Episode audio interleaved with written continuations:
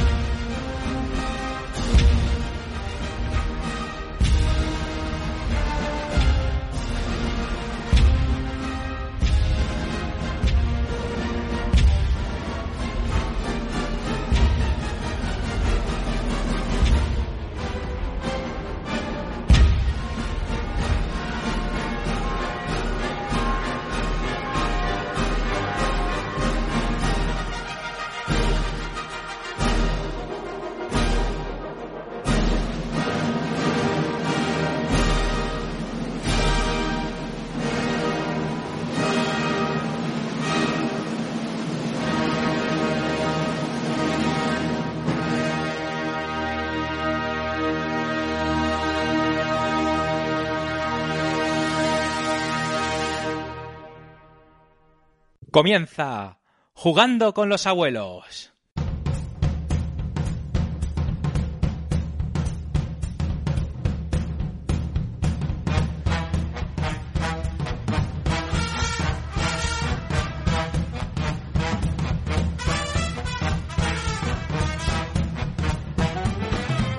Hola a todos y bienvenidos a la Yayo Cueva.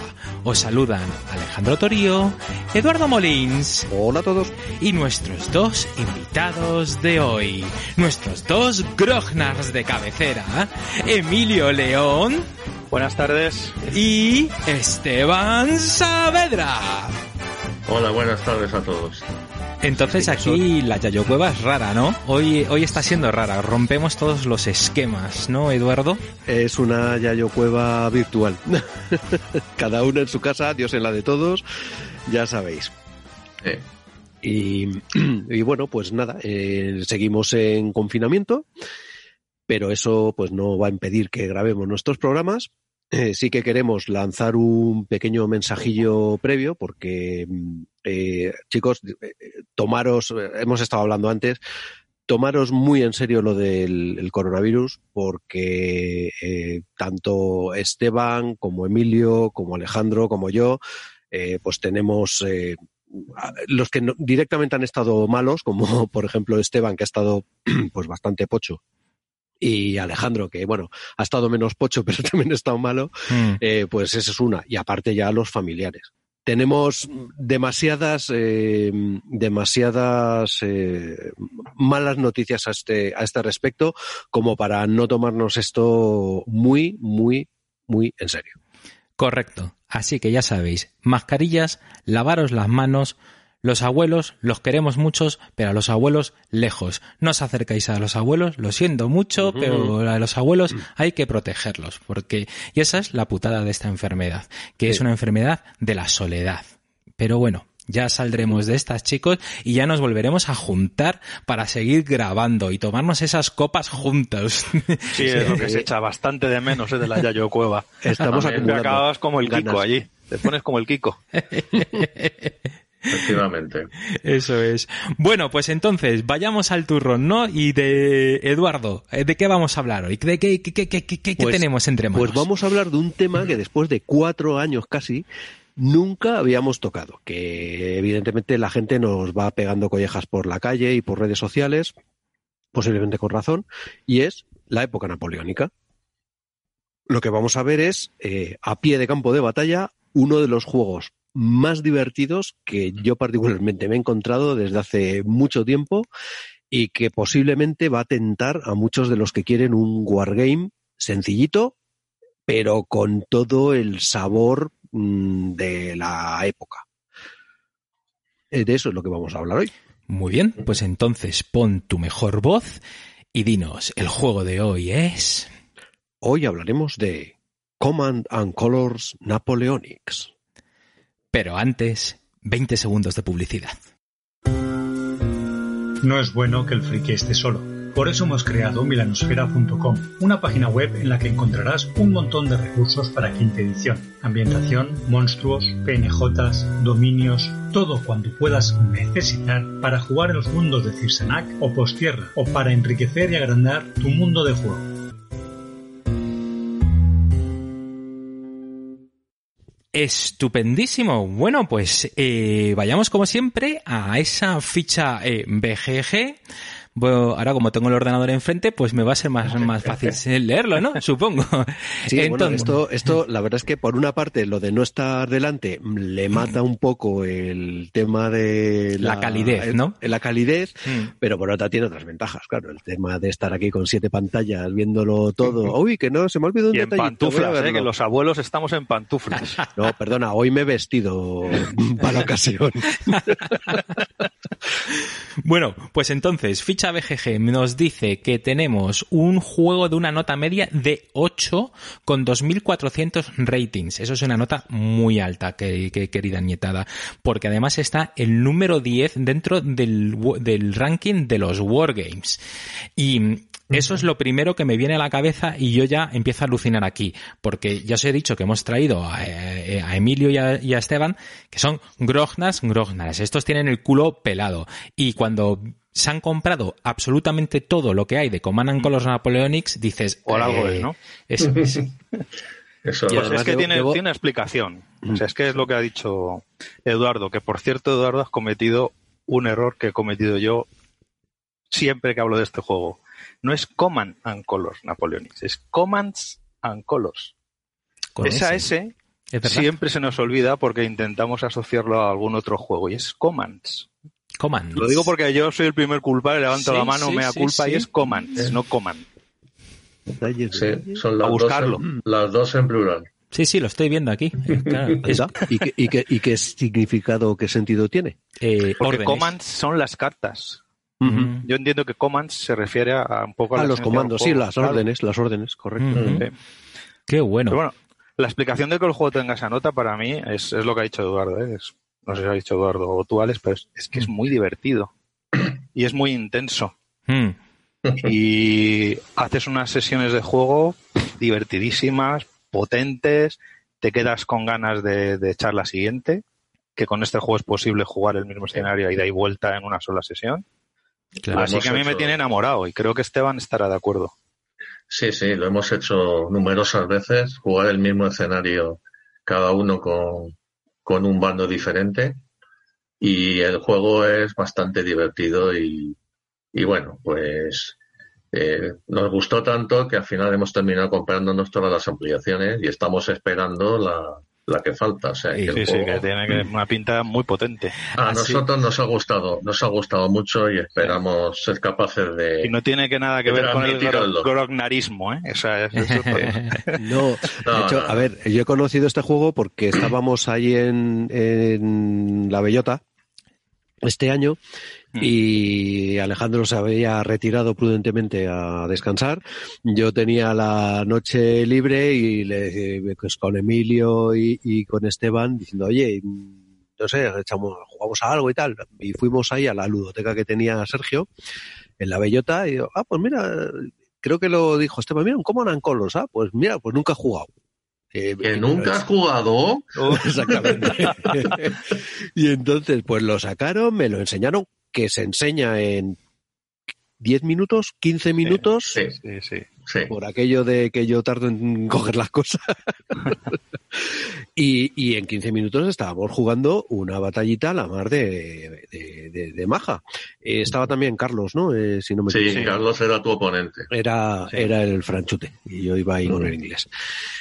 Y la verdad es que mm, de eso que me quedé diciendo, uh, este juego mola un montón. Pero un montón, porque además eso en dos horas nos, nos echamos la partida. Es que es muy divertido. es muy emocionante. Es- exactamente, es emocionante. tiene todo tomando la decisiones épica- todo el rato. La épica de las tiradas de dados épicas, que es que Sí. parece que no, pero Hablaremos de eso también, sí, de las tiradas. Yo, lo- yo, yo lo que sé es que al día siguiente por la mañana eh, eh, las palabras de Eduardo fueron me he enamorado. Y yo, pero que, pero qué chica ¿de ha venido. o de Esteban? Eso es de mí. Y dice, ese juego me flipa, lo quiero comprar. Y yo, bueno, ¿dónde sí, se sí. está metiendo, tío? Le han dado la droga. Entonces, fe que le, que le encantó. Doy, doy fe. Entonces, bueno, pues ese 8.0, es de- ese- esa nota de 8 ya la entendemos, es para dos jugadores. Eh, se dicen que se tarda pues 90 minutos en echar una partidilla. Luego hablaremos de ello porque eso es uno de a lo mejor una de las puntos débiles que puede tener.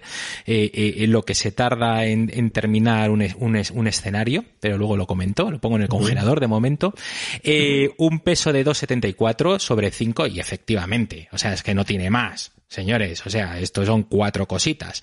Luego, ¿qué pasa? Que se va complicando según vas avanzando. Tú empiezas con lo muy básico y vas introduciendo luego poco más y más cositas que te lo va complicando. Que luego ya también... Sí, dime. eh, Se- Suelo hacer una postilla. El juego básico es para dos jugadores, pero hay, amplia, hay una ampliación de hecho que te permite jugar con cuatro, con seis y hasta con ocho jugadores. Es verdad. Simplemente, simplemente decir eso. Es verdad, muy bueno, sí, sí. Su diseñador es el gran eh, Richard Borg, eh, que el tío, pues no sé si estará forradísimo con este... Pero con este- forradísimo, vamos. Sí, ¿no?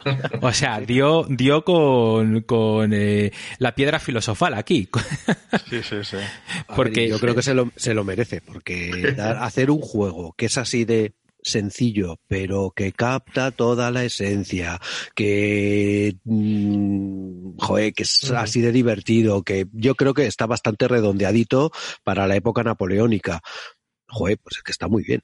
Sí, sí, pero el mérito no es solo con el Command and Colors, el mérito es Claro, el claro. sistema del tío. Mm. Ahí Sí, está. Lo tiene para todo. Ahí está. Que es curioso que ese sistema, como lo irá ¿Cuántos adaptando. juegos tienen ese sistema? Yo Pues los tengo listados y precisamente ahora que lo dices, pues venga, ya me meto, me meto a ello, ya me das pie.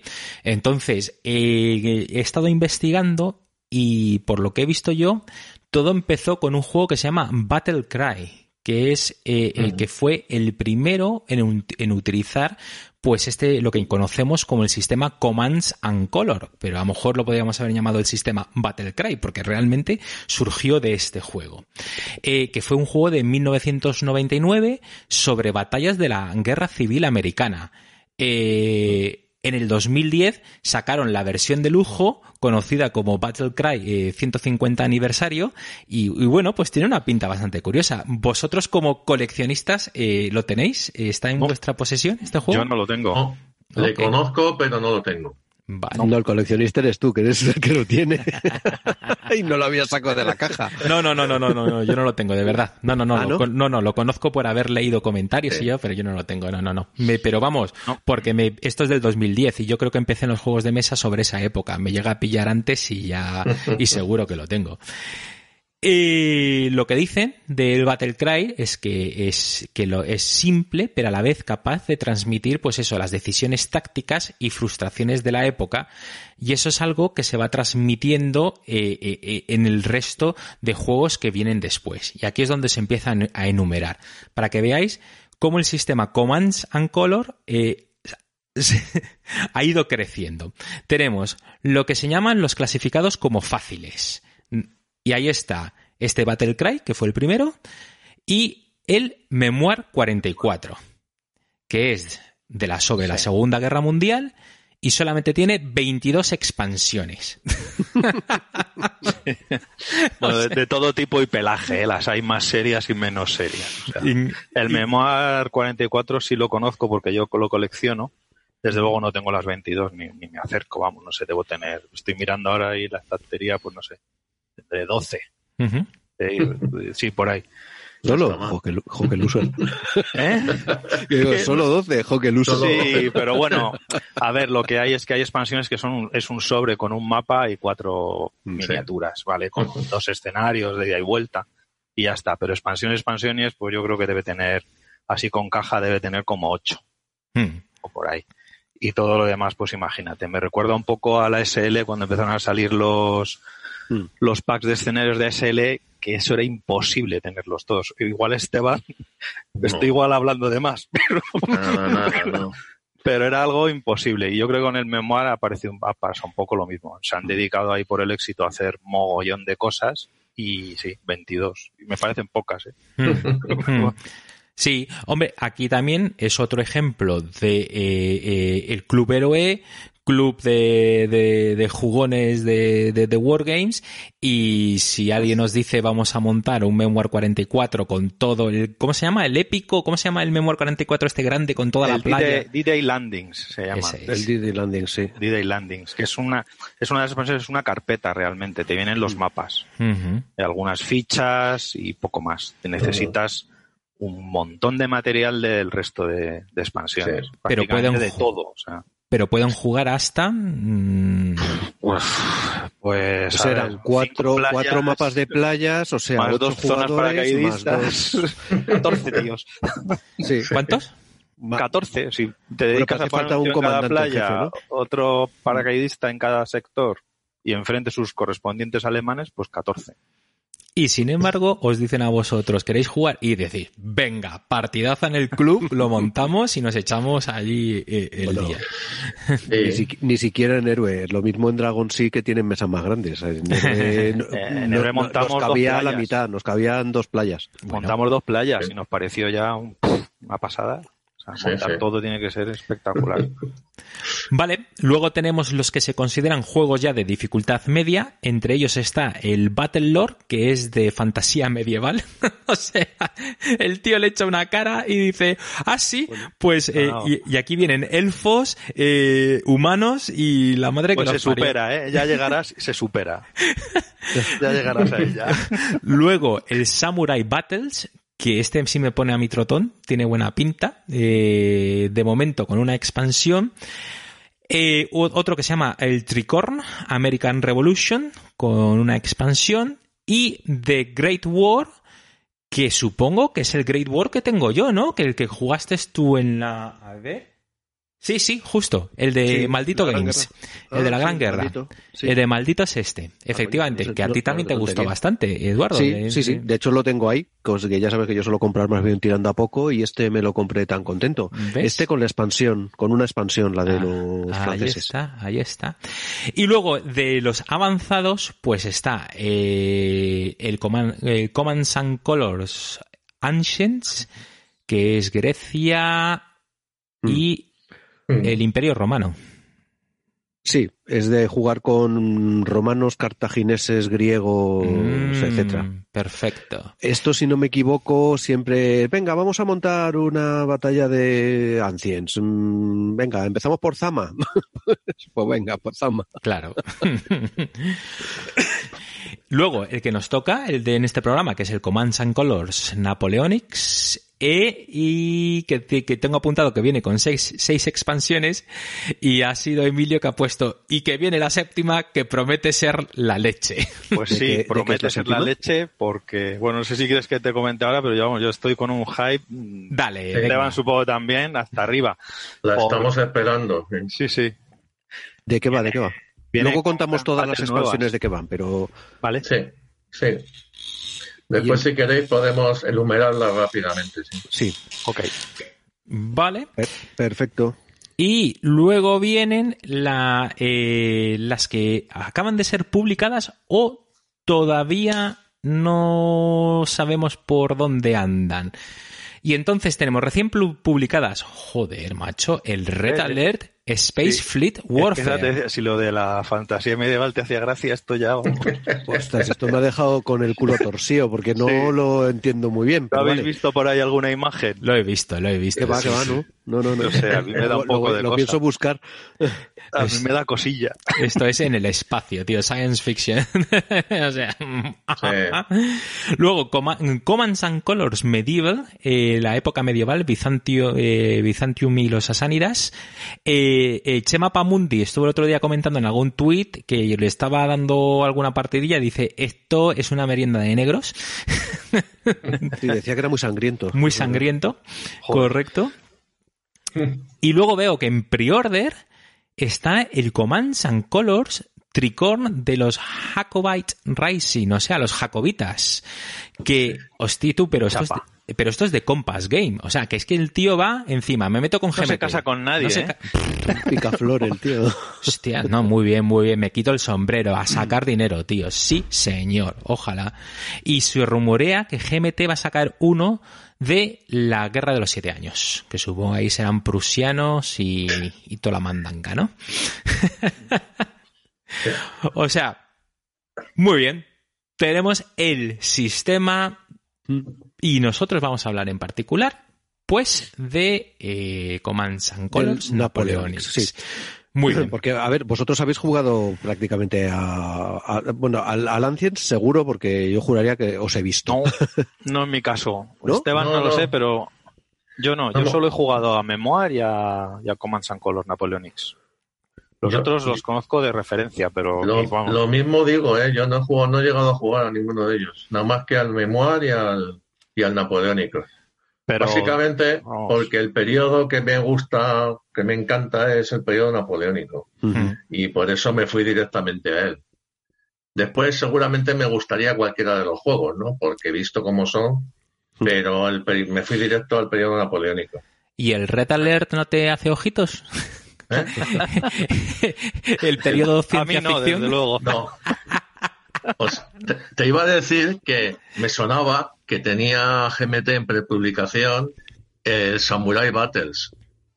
Sí, correcto. Correcto, porque el Samurai Battles eh, fue publicado por una casa que luego no sé si ha desaparecido o tuvo problemas o lo que sea, y lo ha cogido ahora y está en P500. Ah, eh, entonces lo va, lo va a, reeditar, ¿no? Sí, eh, sí, sí, ah, sí, eso es, eso es. Muy bien, oye, pues nos metemos con las reglitas básicas y nos vais contando allí un poquito. Una cosa para el que, porque claro, pues hasta ahora no sé cuánto llevamos, pero media hora de charleta y todavía no hemos dicho digamos, en qué, cómo funciona este, este juego. Este juego es básicamente batallas napoleónicas. Y dices, hombre, batallas, alguna batalla será. No, batallas napoleónicas de las cuales creo que hay ahora mismo ya entre expansiones unas cosas y otras, no sé, claro, 100, ciento y pico. Sí, sí. Las que quieras, sí. Fácil que están todas. Y es un juego de bloquecitos de madera. No es el típico eh, juego de bloquecitos de madera que van ocultos para uno y vistos para otro, sino que todo el mundo ve lo que hay delante, lógicamente, es una batalla napoleónica, demonios. Y la, digamos que cada ficha que ocupa un hexágono, eh, pues está compuesta de varios bloquecitos, que digamos son los pasos que tiene la unidad. La unidad, exacto. Otra cosa que me pareció súper interesante de este juego es que tú abres el mapa y el tablero es un tablero de hexágonos. No hay más. Y cada, y cada mm, eh, batalla tiene su despliegue de terrenos. Entonces tienes losetas de ríos, de montañas, de ciudades, de posiciones preparadas, de todo lo que hace falta para montar cada una de las batallas. Con lo cual, claro, es un juego absolutamente versátil. Y es otra de las bueno pues de, los puntos gloriosos que tiene este juego que es que dices coño es una cosa tan sencilla pero tan bien pensada que te da pues eso la posibilidad de hacer todas las batallas que te dé la gana con es más en muchos de los escenarios lo que hacen es que cogen una batalla y la trocean. Y a veces hasta la cambian de escala. O sea pues eh, Waterloo por ejemplo, sí. conocido pues lo puedes tener puedes tener un Waterloo completo en el que ves todo Waterloo y claro, hay una escala teórica, porque claro, lo que es la parte de simulación pues no está tan desarrollada, pero bueno, tú te puedes hacer una idea. Pero es que luego puedes tener otros escenarios que Waterloo lo tengas dividido en tres, donde haces una especie de zoom de la escala y, y ya tienes unidades colocadas de otra manera y tal. O sea que claro, que con eso a lo mejor sacas cuatro, cinco o seis escenarios. Y el sistema este que dices tú del terreno y de cómo es más bien genérico todo, ¿no? Pues te permite tener un montón de escenarios que además están todos muy, muy divertidos. O sea que el sistema, el sistema con esa versatilidad te permite hacer un montón de, variantes. ¿La escala realmente es la misma en todas las batallas o va cambiando según batalla? Cambia, cambia completamente. Ni siquiera creo que esté eh, muy definida en cada uno de los escenarios. Yo creo que es un tema de diseño del escenario. El, trabajo de diseño del escenario y el playtesting o el balanceo del escenario es lo que a veces te puede dejar un poco así, un poco sorprendido, ¿no? Porque tú tienes las referencias históricas de las batallas y cuando lo miras dices, esto no lo reconozco. Porque tienen que asumir, o sea, tiene que adaptar el escenario histórico a lo que es un tablero completamente cuadrado, con dos líneas paralelas una con otra, flancos y centro divididos de manera simétrica, entonces eso es muy difícil de llevar algunas batallas a lo que es la mesa, ¿no? A la mesa de juego, pero bueno, eh, a fin de cuentas está muy bien hecho, está muy divertido, ¿no? Ahora, no busques aquí ver un mapa y reconocer inmediatamente Austerlitz, porque no lo vas a, no lo consigues. Esteban, que decías algo. No, iba simplemente a suscribir lo que decía Emilio, que realmente los escenarios son como fotografías en un determinado momento de una zona de una batalla en un determinado momento. Al comienzo del ataque de no sé quién, verdad. Y realmente te ponen eso, te dan unas condiciones de victoria y a jugar. O sea que de una batalla incluso pequeñita, como pudiera ser, yo qué sé, pues Rolisa, Buzaco o Vimeiro, Sí. Puedes sacar un sacar dos otros escenarios. Pero eso es por lo que decía Eduardo, que es por eso le, he cortado la explicación, porque claro, el sistema de terreno y las propias reglas de, ya te digo, de tener una línea de, retaguardia propia, una línea de los flancos y tal, bueno, pues te permite hacer todo eso tan flexible, ¿no? Mm. Sí. Yo he visto focos en la, eh, digo focos, eh, fotos, fotos en la BGG de que también este juego permite mucho cromo, ¿no? Y entonces la gente en lugar de jugar con, con Ah, la uh. maderita, pues Sí, le va sí, metiendo sí, las miniaturas pintadas, va diciendo los escenarios y, y parece que eso también gusta bastante. Sí, sí, no, no. en- en, eh, es lo que dices, hay unas, hay unas verdaderas virguerías. Mm, Al tener simplemente los bloques, pues puedes asumir una peanita de cuatro miniaturas, que es un bloque. Pues bueno, pues pones 16 en sus cuatro peanitas individuales y ya tienes la unidad de Commands and Colors. mm. Y bueno, pues no es muy exigente tampoco en cuanto a la cantidad de figuras, pero bueno, hay gente que hace unas virguerías con el terreno Sí, alucinantes, vamos. yo, Lo mismo con los terrenos, claro. sí, Sí, sí, con el terreno igual. Eh, yo, o sea, yo allí eh, me- le, le doy un premio a GMT o le- porque, por ejemplo, eh, el que tengo yo de la Primera Guerra Mundial no se lo compré a Maldito Games, sino lo compré un, un año antes a The Plastic Soldier Company, que es una compañía inglesa, y entonces me vino los soldaditos en, ay, ¿cómo lo llamáis vosotros? Cuando hay que cortar los Las soldaditos matrices. en una matriz. Y solamente verlo se me cae el culo, tío, porque vamos, o sea, cortar de la matriz, pegarlo y ponerlo, aunque sea una chorrada, macho, Ya. pues a mí dame bloquecitos de eras madera. pequeñito. Y, y no Ya. tuviste que montarlos, o sea, te venían con sus bracitos ya Sí, puestos. sí, ¿no? que sí, Vale. sí. O sea, es- había que montar casi nada, ¿sabes? Pero de la madera maneras, mucho el- mejor. Te diré que pegar las, las pegatinas de tropecientos mil bloques tampoco es moco de pavo, ¿eh? Oye, yo me he librado, yo me he librado. Las mías me las ha pegado todas Esteban. O sea, que Oye, no pero que, que, me relajo, ¿eh? Que me pongo la musiquita, me pongo una sinfonía buena, en este caso un 1812 o algo así, te coges lo, la Entre maderita el y... te- clipeo y las pegatinas. Muy bien. Pues no te relajes demasiado, porque como coloques una pegatina por un lado y la otra al revés, Sí, eh, no sí, te sí. está viendo el caballo patas arriba. O sea, Ya, que- ya, te entiendo, sí, eso es verdad. ¿Qué, qué me, qué me ha pasado? Hombre, que joder. O por un lado es un dragón y por detrás Sí. es un usar, Me ¿eh? ha pasado de todo. He tenido hasta que despegarlas y no es, no es fácil, pero me las he apañado. Claro, claro, claro.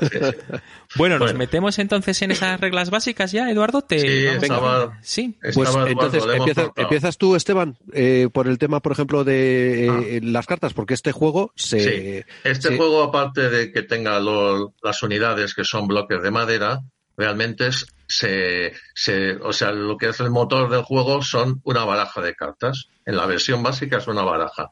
Posteriormente hablaremos de la, de una expansión que ha añadido una segunda baraja. Entonces, tú recibes un número de cartas que dependen del escenario y de la nacionalidad. Cada, bando tiene su número de cartas diferente. Y, entre esa, y entonces jugando esas cartas es como realmente vas moviendo las unidades y atacando. Sea, ese es el motor, digamos, del juego. Eh, mm, cada, ¿Qué hay, qué hay en las cartas? En las Ah, bueno. Bien, las cartas. Las cartas las hay de dos tipos. Unas cartas que creo que las llaman, no sé si de sectores. Eh, La carta está es, es muy auto, es autoexplicativa porque va, di- va dibujado como el mapa que se divide como en tres, en tres zonas. Hmm. Flanco derecho, centro y izquierdo. Entonces, a lo mejor hay una carta que te dice tres unidades por el flanco derecho y lo llama ataque de flanco o, Sí, o sí. lo que o sea. avance, O- o avance, o una unidad por el flanco derecho, y lo llama scout. Bien, entonces, ¿qué significa eso? Que tú, en las unidades que están en el flanco derecho del mapa, tú puedes seleccionar hasta tres unidades y entonces las activas. Y al activarlas, puedes mover y, o, bueno, o sea, mover y atacar. Depende. No es necesario hacer las dos cosas. Puedes atacar directamente, puedes mover y atacar, eh, lo, lo, que, lo que tú decidas. Hay otro tipo de cartas que le llaman de tá- tácticas o algo así, que lo que te dicen son realmente otra cosa. Por ejemplo, bombardeo. Y te dice que hasta cuatro unidades de artillería pueden ser activadas y atacar con un bono. Esas, esas cartas llevan mucho más texto, vamos. Sí. O sea, son, son Sí, muy distintas las de las otras- otras. Las Sí. otras no llevan apenas ningún texto. Nada, las otras llevan un numerito y, Y unas flechitas. Y unas flechitas, pero vamos, que- y, y- y estas que dices tú, son las que le ya empiezan a darle un sabor histórico, ¿no? Sí, Porque dan el dices, cromo. eso es, dice, Ataque a la asalto bayoneta. a la- eso es, ataque a la bayoneta. dices, hostias, ataque a la Sí. bayoneta. Y lo lees y dices, Carga de caballería. eh, Claro. yo qué sé, Bombardeo. Pero, bombardeo. pero poner el ejemplo, por ejemplo, dice, ataque a la bayoneta, ¿no? Y entonces dice, elige cuatro unidades eh, de infantería, eh, avanza eh, dos eh, hexágonos y atacas en melee, cuando normalmente no puedes hacer eso. Normalmente si, si te mueves, pues ya, bueno, eh, o sea, que te, lo potencia, ¿no? Dices, joder, macho, estás haciendo un ataque a la bayoneta, o sea, estás metiéndolo todo, todo, todo allí. Sí. Eh, Y ese es el es. Claro. Evidentemente, cada unidad tiene sus características.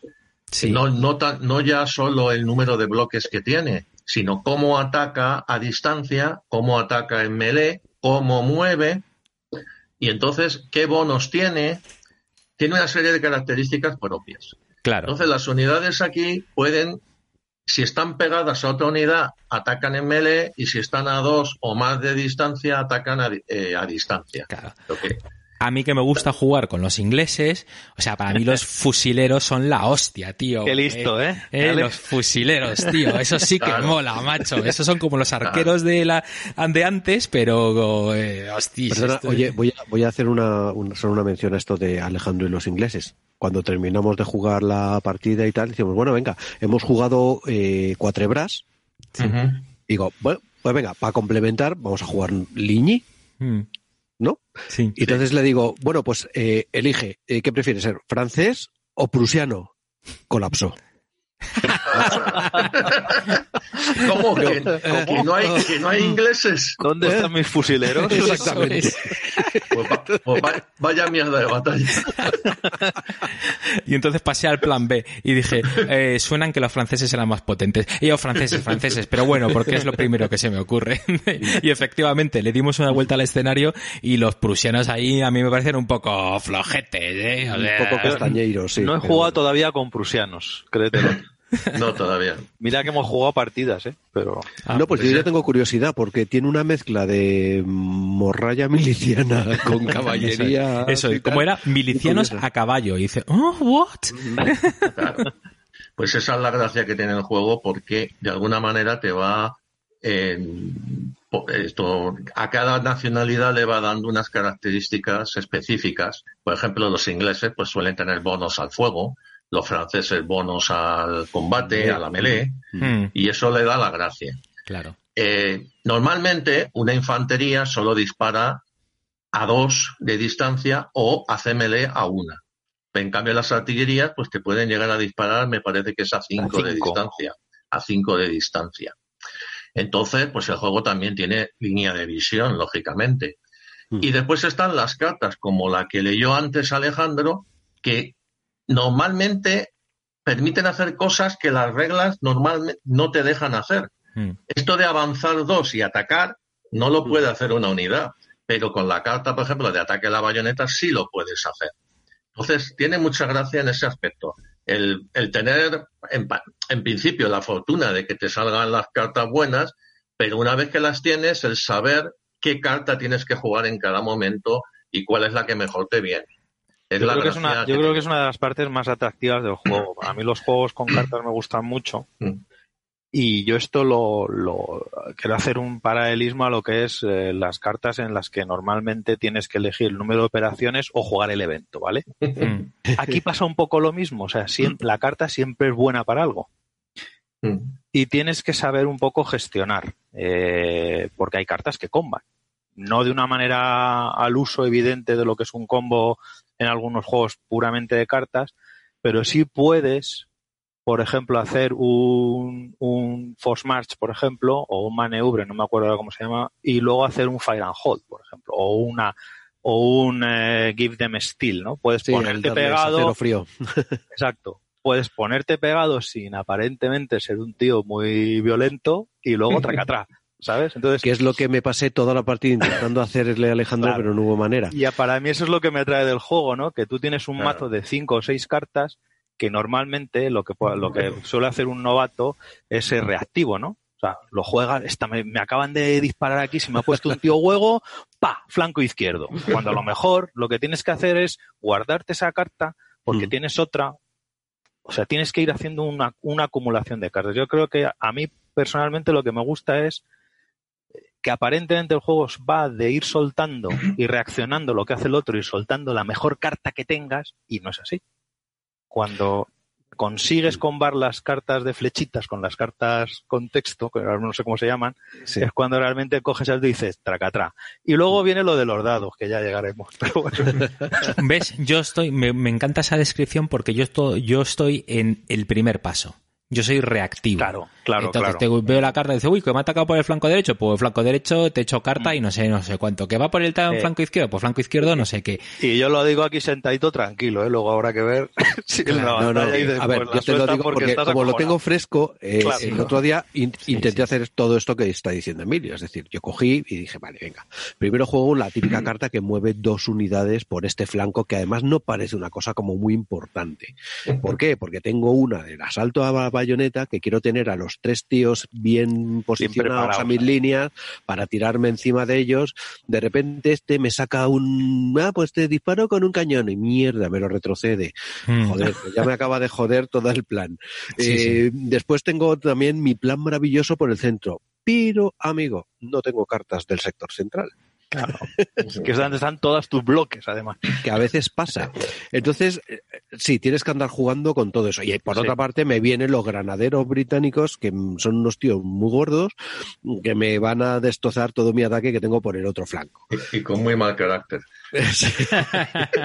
y con cinco bloques y modificadores, que te pegan unos zurriagazos de 6 y 7 dados que te vuelven del revés. Sí, sí, oye, sí, sí, el otro día conseguí un modificador de no sé qué, siete dados, siete dados, macho, o sea, eso es como, espera que te voy a dar con la mano Bloques, abierta. Más uno, más la carta. Eso es. Y si no Justo. jugasteis con la baraja roja, que es la que luego irá a contar Esteban de las cartas Sí. de, digamos, más tácticas, ¿no? De, de uso de unidades sobre la marcha, que te puedes poner en ocho, o sea, o más. Pues, pues sí, si os parece, pesada. Esteban, cuéntanos, cuéntanos lo de los, los diferentes mazos, porque nosotros, eh, por, por- por aquello de que era la primera partida, Sí. eh, al menos de Alejandro, decimos, Bueno. venga, vamos a jugar el básico para ir cogiendo los Mira. conceptos. El juego básico salió, lo que llamamos el core, el juego básico, y sale con el ejército francés y el ejército británico y, y- y portugués. O sea, básicamente preparado para la mayor, para, para las batallas de, de la península en, su mayoría, ¿no? Después sacaron un segundo módulo que, que es solamente todo el ejército español. Posteriormente el ejército ruso, módulo 3, el ejército austriaco, módulo 4, el ejército prusiano, módulo 5, y ahí se acabaron básicamente lo que son los ejércitos principales. Después ya sacaron el módulo 6, y el módulo 6 que se llamaba eh, mariscales y... Tacticians, y- y- mm, marshals o algo marshals, así, sí. Mm. Mariscales y tácticos o algo así. Tacticians and marshals o algo así. No me acuerdo exactamente de te lo memoria. digo, espera que tengo la, Sí, la- lo de Tactician seguro. Y me parece que era Marshalls o algo así. Sí, lo de Marshalls también porque no sé qué significa Marshalls. Y yo... Mariscal. Mariscal. Mariscales. Ah, vale, vale. Los mariscales. Vale. Bueno, ese módulo, ese módulo. General Marshals and Tacticians. Es la Exacto. expansión 5. Es que los españoles vienen, todo lo de los españoles viene en la 1. No, no, viene en el. Espérate. Dos. O sea, el Command and Colors, es- La primera. el, el básico, Ah, viene en entonces, eso. entonces me he adelantado, porque el de Prusi- el prusiano será el sexto entonces. Entonces, Eh, sí, porque faltan los austriacos. Te digo el uno Claro. cuál es. El austriaco era el cuatro. Bueno, Es da lo mismo. Sí. Sacaron todo un módulo para cada nacionalidad. Entonces, en, el, en esos módulos de las nacionalidades viene un panfleto con escenarios de, de cada que van incluyendo a esa nacionalidad, viene con las tablas de las características de sus, de sus unidades Hmm. y básicamente nada más. A veces vienen más franceses, porque es que los franceses son inagotables, hay franceses en todos los módulos y añadían alguna unidad, pues mira, los lanceros que no estaban antes añadidos y cosas así. Los cohetes británicos, por ejemplo, los añaden en otra ampliación. Bueno, entonces llega este módulo. Este módulo tiene su lógica en que lo ¿Qué que- módulo? ¿Cómo, que te hemos perdido? ¿Qué, qué El de las módulo? cartas. el de las cartas, el, El de módulo los Marshalls, generales- tal-. Exacto, Vale. exacto. Bien. Este módulo tiene su razón de ser en el hecho de que los líderes en el juego básico tienen muy poca relevancia. Sirven para evitar una huida, una retirada, perdón, y no sé si para algo más. Ahora que me acuerde. ¿eh? Entonces, este, este módulo empieza a que nos lleva a que los, generales, o sea, los líderes, cuenten. Para ello, ¿qué hacen? Sacan una, un mazo nuevo que se llama la, el mazo de cartas de eh, táctica, me parece que se llama. Son, el, rojo, para que no El rojo, el mazo rojo. Porque el, del juego básico, el, del juego básico es azul. Entonces aquí sacan un mazo verde y un mazo rojo. El rojo es de táctica. Y el verde es el que sustituye al azul. Vale, ok. Que es como el, es básicamente el mismo, solo que con algunas cosas ya con alusiones al tema de los líderes. Ya hay unas cartas nuevas que te permiten activar unidades a partir de líderes. Y el de táctica casi todo lo que pone el mazo de táctica tiene que ver con un líder. Dice, una unidad que esté con un líder, una unidad que esté adyacente a un líder, una unidad que... Entonces los líderes empiezan a contar, porque es que más son cartas, en algunos casos, muy potentes. Y además te trae unas tablas para poder utilizar estos mazos en todos los escenarios de los módulos anteriores. Es más, es decir, que al empezar un escenario te van a indicar el número de cartas de mando que te dan y el número de cartas de táctica que te dan. Las cartas de táctica no se cogen cada turno cuando se utilizan, sino que hay cartas que te las van dando. Mm. ¿Eh? el resto de cartas son como siempre. Tú juegas una carta y al acabar tu turno robas una carta. Se nota que lo tienen muy preparado porque en, el, en la expansión esta de Marshalls ya vienen cartas que tienen cosas que en principio no sabemos qué son, que luego en el módulo de Epic, de las batallas épicas, hace referencia a las cartas. Pero estas cartas son previas a la salida del módulo Epic. Sí. Entonces se ve, y algo va a pasar parecido con la séptima, con la última expansión, que son cosas que ya vienen eh, traídas por el sistema. ¿De qué es la séptima, expansión? ¿O cómo se llama? ¿O qué? Pues ahora mismo no sé decirte cómo se llama, pero. Va a traer Va a traer, ahora te digo cómo se llama. Pues mientras miráis, voy a hacer un resumen para la audiencia. Entonces, yo, eh, a ver si os parece bien. Yo diría que me compraría el juego base y luego me compraría la expansión 5, que es la de Marshals and Tacticians, ¿no? Para tener esta, estas cartas. Yo lo haría así. Sí, ¿no? Vale. o sea, acordaros el base y luego la expansión 5. Y con la expansión 5 se están preparando para la expansión 6, que es la Epics, y la expansión 7, que es lo que están buscando, buscando ahora. lo, cual, lo cual me lleva, perdona, me lleva a decir, hijos de puta, ya me lo puedes vender todo junto, ¿no? Que me estás sangrando, macho. Hombre, y cobrarte 500 pavos. Hostia, que me estás sangrando. Y no has cogido eh, ningún ejército, tendrás un ejército favorito y entonces ya a la saca. Es cierto porque cada caja te cuesta cuarenta y tantos, 50 euros. Hostia, tú. Mira, la, última que van a sacar se llama Las Grandes Batallas, la Grand, la Grand Battles, ya. que es la, que, la hermana de las Epic Battles, que es el módulo anterior. Y aquí, por lo que yo tengo entendido, lo que van a sacar ya son los líderes con foto. Sí, sí. Pero que las cartas, las cartas de Marshalls, ya vienen preparadas para, este módulo. no sé cuántos años han pasado, cuánto tiempo ha pasado desde que salió Marshalls hasta que salga esta de Grande Battles. Pero es, es que, joder, para mí tiene mucho mérito que esas cartas ya vienen con preparadas para eso, con las preparadas para la Tienen un plan. Tienen un plan. sí, porque no, no ah, me estoy acordando ahora y no, lo hemos dicho, el módulo ese de los generales, tacticians y mariscales viene con dos mapas nuevos. El mapa del, de la versión core es un mapa que tiene un tamaño. Después viene el de las batallas épicas, que es más grande, y el de las batallas grandes, que es todavía más grande. Porque están pensados ya para jugar con cuatro, seis u ocho jugadores. Sí, señor. Joder, pues sí que hay cosas. Bueno, Aquí hay tela, ¿eh? Hay tela. Sí, sí, sí, sí, Pero bueno, la gente que le pueda traer el juego, lo que puede hacer es comprar el primero y jugarlo. Que ve que la cosa le gusta, pues ahí ya lo siento. Yo haría lo que ha dicho Alex, ¿eh? yo compraría el Marshalls, el segundo. Bueno, lo, vemos luego. Vamos a seguir, vamos a seguir con las con las reglas básicas del juego, porque hemos hablado del tema de cómo se manejan las cartas, que hay, bueno, pues las cartas de comando, las cartas de tactician, de, tácticas, eh, bueno, pues cómo, cómo funciona realmente el, el, flow de la partida es muy sencillo. Tú juegas una carta, Exacto. Mueve, seleccionas las unidades en el flanco que sea, haces lo que sea, haces tus ataques, eh, mm, termina el turno, recuperas una carta, juega el siguiente. Y así, pim pam, pim pam. La secuencia es así de sencilla. Eh, Después está el tema de los movimientos, los ataques, que más o menos lo, lo habéis eh, dicho, el tema del movimiento al menos, que es, bueno, pues las caballerías van a mover entre o dos si son pesadas, tres si son ligeras. es, una, es una característica de la unidad, el cuánto mueven. Por ejemplo, la infantería de línea mueve uno y solo uno. Pero, por ejemplo, los ligeros tienen la opción de mover una segunda, un segundo hexágono a cambio de no atacar. La, caballería ligera suelen ser, suelen ser tres hexágonos, la pesada suelen ser dos, pero depende de la característica un poco de, cada unidad. Efectivamente. Claro, pero joder, la caballería ligera, tres y ataca. Sí. Ah, sí, sí, sí. O sea.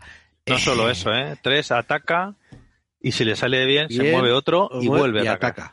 O sea, hostias con la caballería ligera, ¿eh? No, no la pesada también, ¿eh? Pero... sí, sí, sí, pero vamos de hecho, de hecho, bueno, eh, lo que le decía Alejandro es ponte, eh, es que me he pasado toda la partida diciéndole, a ver, un momento, ponte en el lugar, ponte en el momento, ponte en la situación. Es cierto.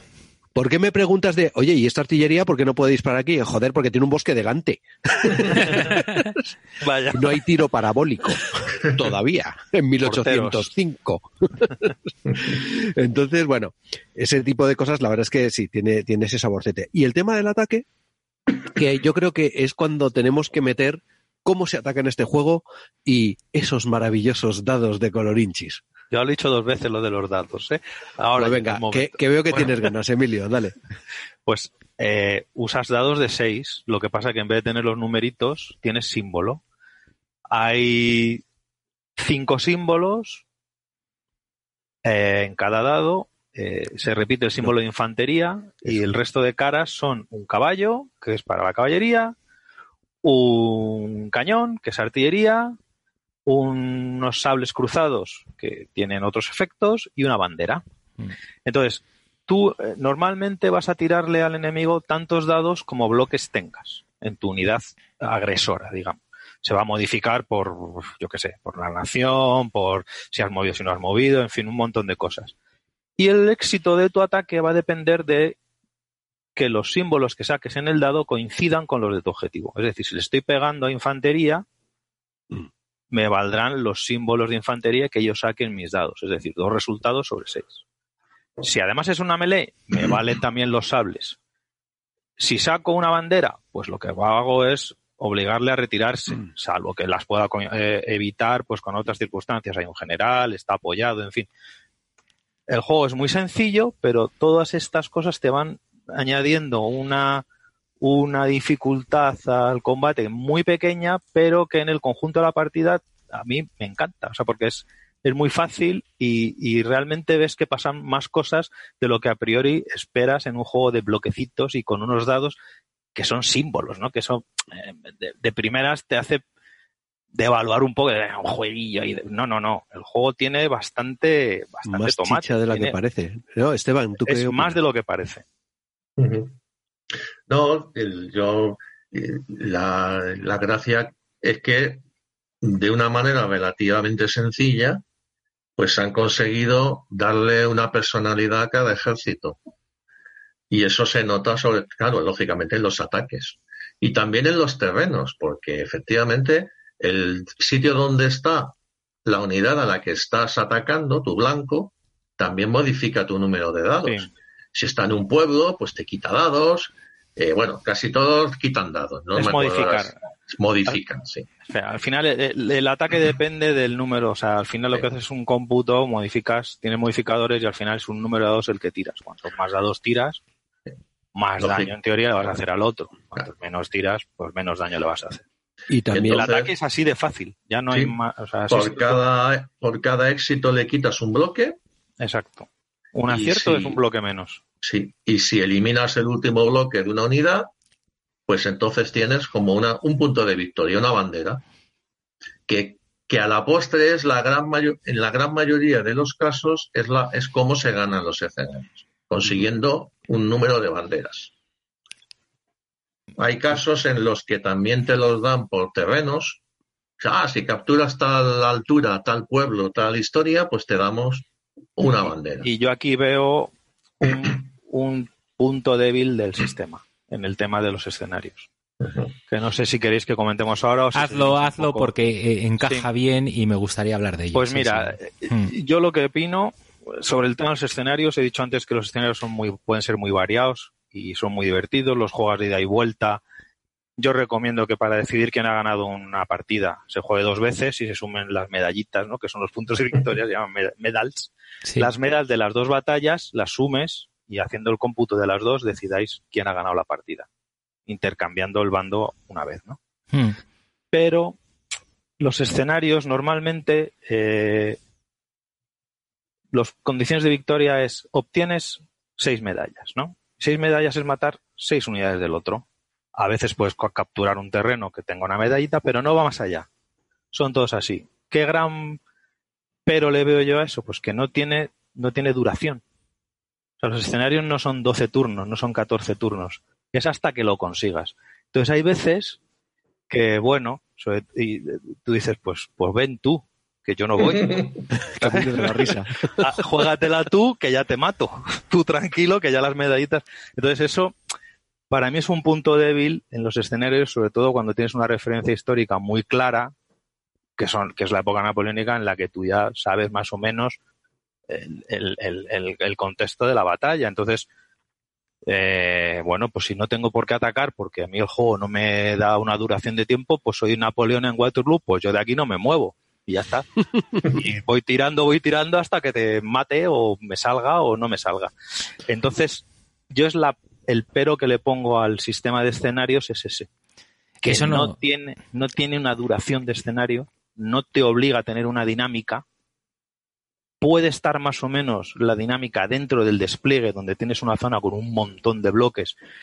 Entonces vas a tener que atacar por ahí porque necesitas esas cartas, porque ne- pero no es algo no es algo del propio diseño de las condiciones de victoria. Entonces las partidas pueden durar, podrían, una partida puede durar infinito, porque no tienes, no tienes la obligación de ir a por el otro y eh, cumplir No, o sea, si se acaba, es que estaba pensando que el otro día la verdad es que estábamos jugando un poco a las bravas y yo estaba pensando, caray, pero si se acaba el mazo no es como en el No, Combat Commander que No, no, si no, se no. acaba, mm, pues se acabó. Pues Y nada, lo vuelves a barajar y lo vuelves a usar.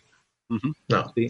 Mi- Entonces, hay, hay una regla especial sí, que es, además de una expansión, yo creo que es de, es de Epic, sí, es una regla especial, no, opcional, perdón, es una regla opcional que te permite usarla en aquellas situaciones y te lo dice, además te lo dice el escenario que te la recomienda, o sea, no, podrías, no tendrías por qué usarla en, en todos, donde si el jugador, digamos, denominado defensor, se juega una carta de scout, que es una carta un poco flojilla, que la ventaja que tiene es que te permite, a la hora de robar, eh, quedarte con una carta y descartar otra, o sea, te, te permite elegir mejor qué carta te quedas.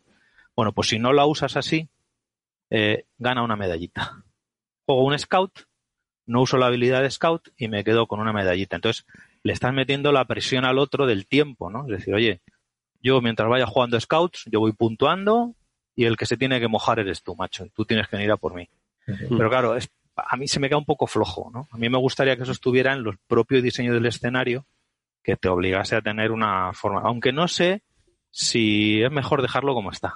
La de- Bueno, Pues eh, eh, esa home rule ya, ya me gusta, porque solamente... no, no es home, ¿eh? es oficial. Ah, perdona, sí, esa Es oficial. Sí, sí, sí. Pero esa regla, esa regla me gusta porque he jugado solamente una vez con Eduardo, el Igni, y dije yo, "Pff, pues esto es a nueve, tío, a nueve banderas, no me jodas. O sea, Era mucho, ¿eh? era mucho. Y llegó, y, y- y llegaba un, momento en que tanto Edu- Eduardo podía perfectamente haber hecho Turtling, yo también. Claro, y... claro. Ajá. Pues y nada, esperar a que me salga la carta y Sí. luego encima me Sí, sale este- la carta, Esteban. que es lo que quería decir. comentario. carta, la- Y no me salen los dados. Un comentario rápido. Esto es verdad que pasa y nos ha pasado. No pasa siempre. Y suele ocurrir cuando no está muy clara la, eh, que la ventaja de ninguno de los dos bandos en un determinado sector y no dispones de unas cartas que te permitan hacer una combinación. Y entonces, claro, adelantarte así por la cara llevas desventaja respecto al defensor, porque tú te vas a adelantar, el otro te va a disparar después. claro. Eh, Claro, claro. entonces, pero no, o sea, no pasa a veces. A veces Es, ocurre. es la pega que yo. es- Vamos. no pero hay otros muchos escenarios que por sí solo sale quien tiene que atacar y Sí. atacas. La, la mayoría. No es Lo por condiciones no- de victoria, sino por cómo están las tropas puestas en el despliegue. Para no asustar a la audiencia, la mayoría de las veces el juego ya te dice, deja claro quién ataca y quién no ataca. Sí, Pero es verdad día- que hay veces que nadie tiene una ventaja clara y, y como no tengas unas cartas que te den una cierta confianza, Pues no vas. te quedas parado. Y ya está. Sí, Claro. decía que el otro día en, el- en la partida que jugamos esta multitudinaria de Austerlitz, Ujú. Eh, hombre, pues los terrenos claro que tenían importancia y al francés nos dio una serie de puntos que al final Sí, son claro. muy importantes. Y, y sí, sí, se sabe quién tiene que atacar y por qué zona tiene que atacar. eh, Claro, pero ten en cuenta, Edu, que eh, jugamos una de las dos Hmm. batallas que hay con ese sistema en todo, en todo Claro. el juego de momento. Porque Solo hay dos de- escenarios que hacen lo que tú estás Las explicando. demás vienen con el próximo. Las demás vienen con el otro rollo. Ya. Bueno, y, y- y es verdad también lo que decís, porque eh, la batalla que jugamos Alex y yo era cuatrebras, que si lo miras en cualquier, en cualquier manual, lo que te dice es, bueno, fue un empate táctico en el cual tenían los ingleses más tropas, los franceses menos, pero se le apareció la Virgen, supongo, a Ney, etcétera. No. Y bueno, fue una cosa incon- inconclusiva. Y de hecho, es lo que decía Alejandro. Bueno, pf, yo no me muevo y digo, Claro. venga, pues me voy a arrancar yo para que veas cómo va esto. Sí, fue exactamente eso. Efectivamente. Eh, eh, eh, eso fue la idea. Muy bien. Más cositas. Tenemos aquí cargas de caballerías y cuadros, que a mí me parece muy interesante. Ese, sí, a mí esto es una de las cosas que me parece que le pega, le da más saborcete al, al sistema de, de todo. Esto si quieres cuéntalo tú, eh, Esteban, que lo de la carga de Ah. caballería tiene su, tiene su, una reglilla interesante. Bueno, la, realmente la carga de caballería es un ataque que hace la caballería. Lo que pasa es que aparte hay una carta que es la, la carta de carga de caballería, Hmm. que tiene la gracia de que le permite a las caballerías pesadas mover un hexágono más, con lo cual mueven tres, Luego tú, que te crees muy tranquilito porque estás a través de una caballería pesada, viene y se te echa encima. Y además, creo recordar que atacan con un dado extra. Sí, en melee un dado Eh, extra. o sí. dos. Bueno, con, efectivamente, bueno, con dos ya si son guardias y, Sí. y gente de esa con, violenta. Pero vamos, la se- la- lo de las cargas de caballería es bastante sencillo porque la caballería llega, se pone al lado tuyo, que es la, indicación de que es un ataque en melee, y cuando llega la resolución de los combates, pues tú tienes, si eres infantería, tienes la opción de ponerte en cuadro.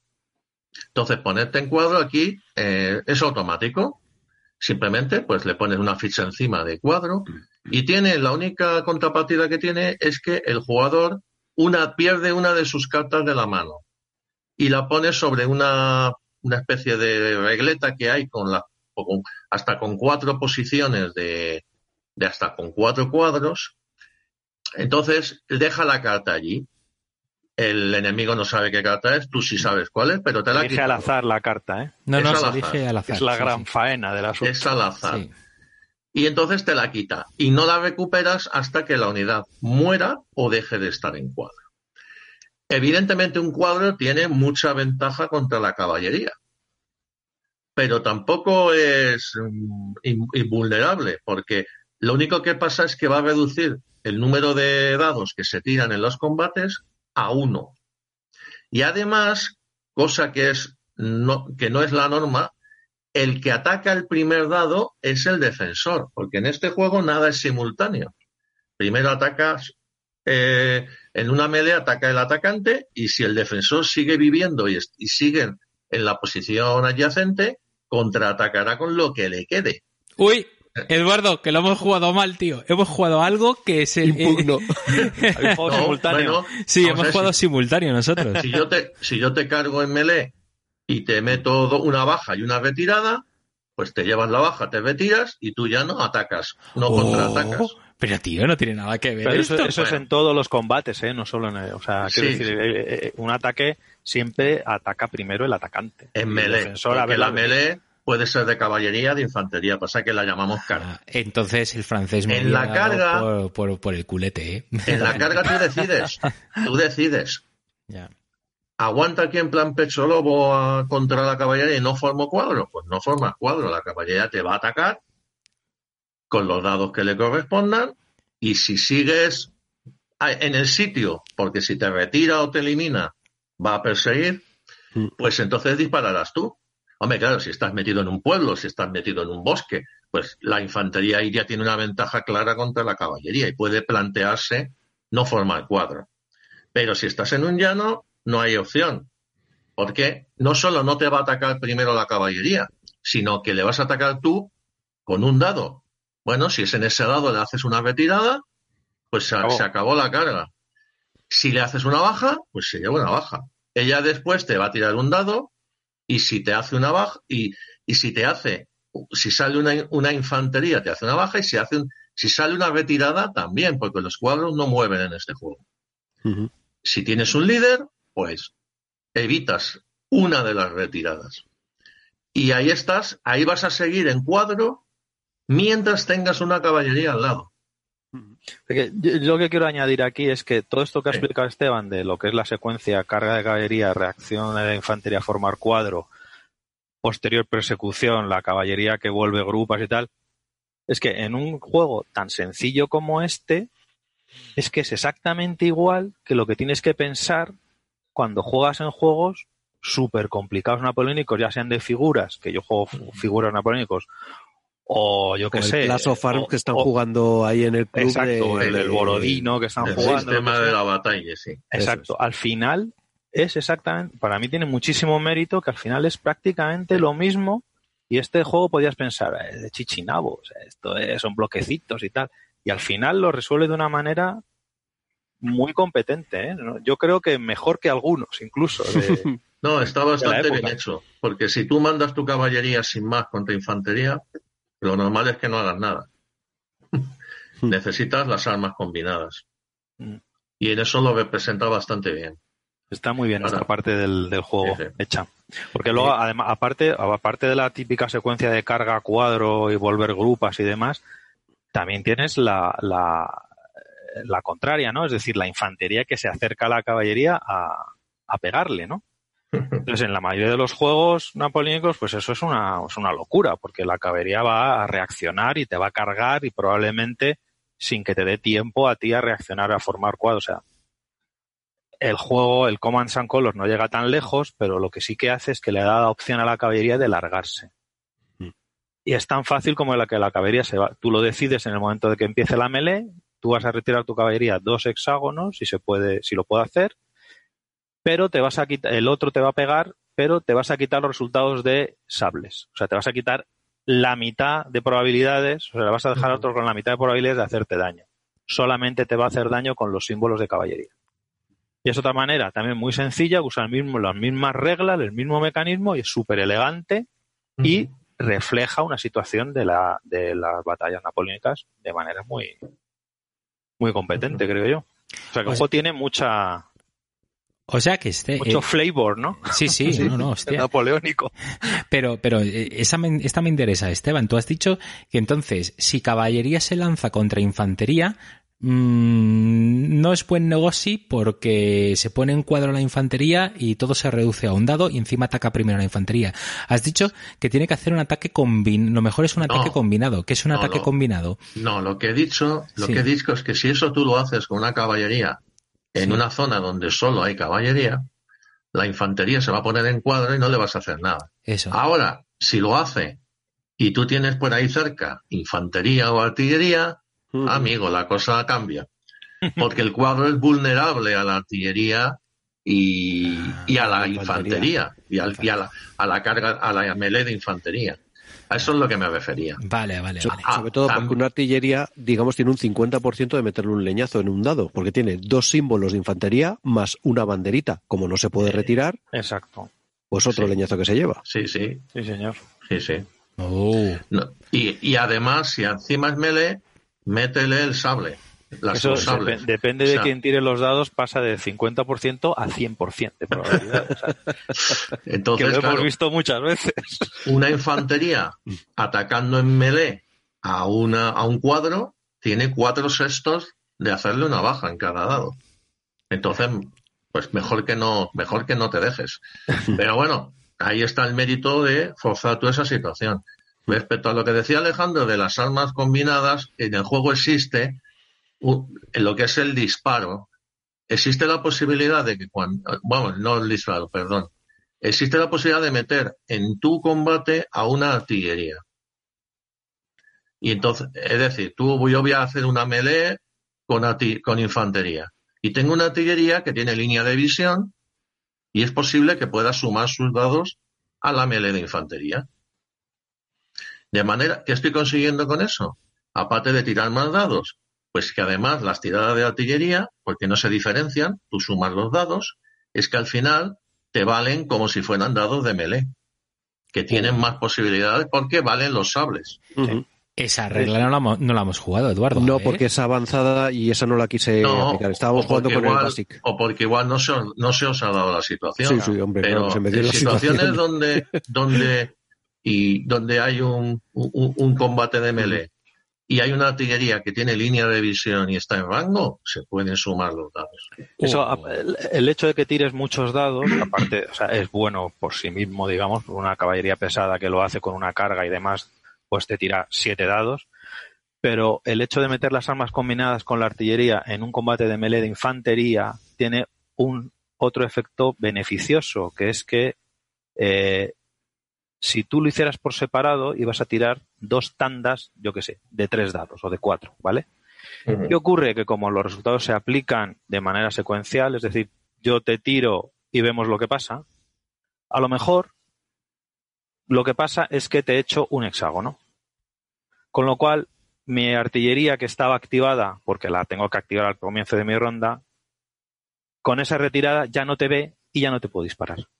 Con lo cual, los tres dados de mi artillería o mis dos dados de artillería los pierdo con, la con las armas combinadas junto todos mis dados y los tiro de una vez.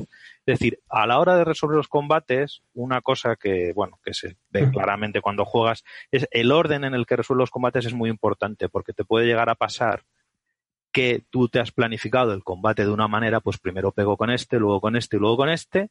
Resulta que el primer ataque que haces te saca al enemigo de la melee. Y ya solo le puedes disparar. Claro. O te lo llevas a un sitio donde ya no lo ves, con lo cual los otros dos ya pierdes las activaciones. O sea que el armas combinadas vale también para eso, para Sí. dar con la mano abierta de una vez. Me encanta. Esa, esa y la otra regla que tampoco usamos es la de la gran batería, Es, uy, sí, sí, sí, sí, sí. que también pues tenía la ocasión de hacerlo porque tenía dos baterías simultáneamente, una al lado de la otra, ta, ta, ta, pero Cuatro Bra, una gran batería. Mm, habrá que revisar Sí. eso, ¿eh? Aunque diré en, tu, diré en tu descargo que esa es una regla ya más avanzada de una de las expansiones. En, la- en el Pues- juego básico no hay. Pues explicarla porque me quedo con las ganas. ¿Qué es esto de la gran batería? Eh, eh, Emilio, dale, vamos a darle. Pues es, lo- es más o menos lo mismo que las armas combinadas. Tú activas, activas eh, unidades de artillería que están juntas y tiras sus dados todos a la vez.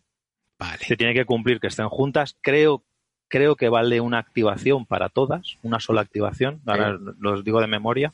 Se ha puesto una gran batería de tres unidades que normalmente te costaría activarlas tres, tres- con tu carta de tres, o sea, tres slots de tu activación. Y creo que la gran batería, creo que con una activación activas las tres y tiras los seis, Wow. cuatro o cinco dados de un saque. Claro, es lo que te decía, no es lo mismo tirar dos dados y dos dados. que Exacto. pongo que fallo Claro. uno y el otro hace una banderita que te la pasas por el forro, Es- Exactamente. exacto. que no tiro cuatro dados que salen dos banderitas y eso ya no te lo pasas por el fondo. Una cosa que cuesta un poco ver es lo de las retiradas también. O sea, aquí las retiradas es como todo como muy ortogonal. ¿no? O sea, tú solamente, aunque te ataquen por la espalda, tú te retiras hacia atrás. O sea, hacia da tu igual. línea de retaguardia. Te retiras siempre hacia tu línea. Entonces, el, el efecto que tienen las retiradas es que la retirada que no puedas completar se convierte en una baja. Mm. Entonces, si tú tiras muchos dados, aunque no hagas mucho daño directo con los simbolitos, puede ser que llegues a hacer mucho daño con un montón de banderas, porque no te puedes ir tanto, porque no puedes pasar por encima de tus propias unidades. Y a veces estás eh, bloqueado, ¿no? Y si te sacan de mapa, adiós. No, no, no te pueden sacar de No mapa. O sea, cada, mapa. cada hexágono que no puedas retirarte es un toque. Es un leñazo. O sea, que al final te pueden sacar, sí. pero porque te han matado, claro. Es cierto que eso no lo hemos dicho. En este juego no se puede pasar por encima de las unidades. Sí. Le da gracia, es la gracia también En ningún momento. movimiento. Sí, sí, sí, sí. Y además las unidades bloquean línea de visión. Sí. También, también. Con lo cual muchas veces tus artillerías que se te quedan, digamos, en detrás, pues eh, llega un momento en el que no las puedes usar. Exacto. Sí, Y sí. es muy difícil usarlas. ¿Cómo es la línea de visión? Señor. ¿De centro a centro de hexágono? ¿De extremo de Sí. hexágono? Sí, de centro De a centro. Es de centro. a centro. Vale. De centro a centro. Casi todo bloquea, ¿eh? Todo el ter- prácticamente todo el terreno que está representado, lo que contaba Eduardo al principio, eh, las montañas, colinas, todo bloquea. Es muy, muy Oye, esto es como, pero como en SL, si pasa Sí. por el... es Sí, que se sí, nos sí. ha dado varias veces, se nos ha dado varias veces el que pasa por una, por una arista de hexágono. Si tienes los dos lados bloqueados, bloquea. Si pasa justo a lo largo del exide y uno de los dos hexágonos que forman Es- el exide está abierto, es hilos. Pues otra sé cosa si que hemos explico. hecho mal, Alex. No, no, yo no lo he entendido eso. Eh, Sí, o sea, tú puedes trazar de centro a centro y puedes, puedes atravesar lados de hexágono sí, o puedes estar, esa línea de visión puede ir justo por los lados de hexágono. sí. ¿Vale? Pues si va justo por los lados de hexágono y toca un lado de hexágono de una colina, Sí. la línea de visión está bloqueada si a los dos lados de, esa, de ese hexágono hay bloqueo. Ah, de si esa uno línea- está libre, Claro. ya está libre. Es, no me explico. Te lo ni de explico, coña, te lo explico bueno. con el tablero de Vale, vale. Es lo que, es lo que en, en ASL se llama expine o Ex- exgrain, ¿vale? Pero bueno, Pues esto- este programa, como va dedicado a, a gente con el culo bregado, pues ya, ya lo han entendido. Aquí, te lo explica Eduardo. aquí te lo ponen, te lo ponen más fácil. ¿Ves? En la Yayo Cueva te lo habría explicado rápido. claro. Te lo ponen más fácil. Muy bien. Oye, eh, tengo un apartado aquí que se llaman características de cada ejército. ¿Nos metemos en él, Eduardo? Eh, o, nos Sí, falta porque además es, es, es más rápido de lo que parece. ¿eh? Vale, pues venga, características de cada ejército. Empezamos. Tenemos los franceses. Venga, que como lo jugué yo, las cuento yo. Venga. Los franceses, aparte que tienen muchos tipos de unidad, porque, eh, a ver, es lo que hemos contado al principio de la de, de- este programa, pues tenían pues, pues todo, los coraceros, los no sé qué, los ulanos, los granaderos, la guardia, la joven guardia, la vieja guardia, eh, bueno, tienen un montón de gente, pero básicamente la, la tropa de línea, que es la, la principal, y en general las infanterías, con, en combate de melee contra infantería, suman un dado. No parece gran cosa, pero en grandes números está muy requete bien. Sí, sí. Y esto yo creo que es justo la contraparte del británico, que lo que tiene es que tiene un dado más cuando ataca en cobardemente en combate a distancia. Sí. ¿Tú, tú has visto a, tú conoces a Sharp, eh, el fusilero Qué Sharp. bien explicado, Eduardo. Qué bien explicado. Qué cabrón. Es lo que ha puesto aquí Emilio de tienen bono a fuego eh, estando parados, que es el quieto parado. Quieto parado. El standing es el quieto parado, efectivamente. Sí, sí, sí. tú, puedes, sí. mo- tú puedes hacer battle, o sea, en, en Commands and Colors, lo que es melee o lo que es fuego ranged se llama battle. En las reglas voy a llamar hacer battle, ¿vale? Entonces, cuando los ingleses, tú puedes hacer, tú puedes hacer battle, perdonar, Sí. tú puedes hacer battle eh, después de mover. ¿Vale? Tiras menos dados, tiras, estás penalizado. Pero los ingleses con la regla esta del quieto parado, cuando hacen battle, y están quietos, van a tirarte sus cuatro dados más uno, cinco. A dos de distancia, ¿vale? Sí, porque a melee, a melee da igual que te, mue- que te muevas que no te muevas. Es siempre igual.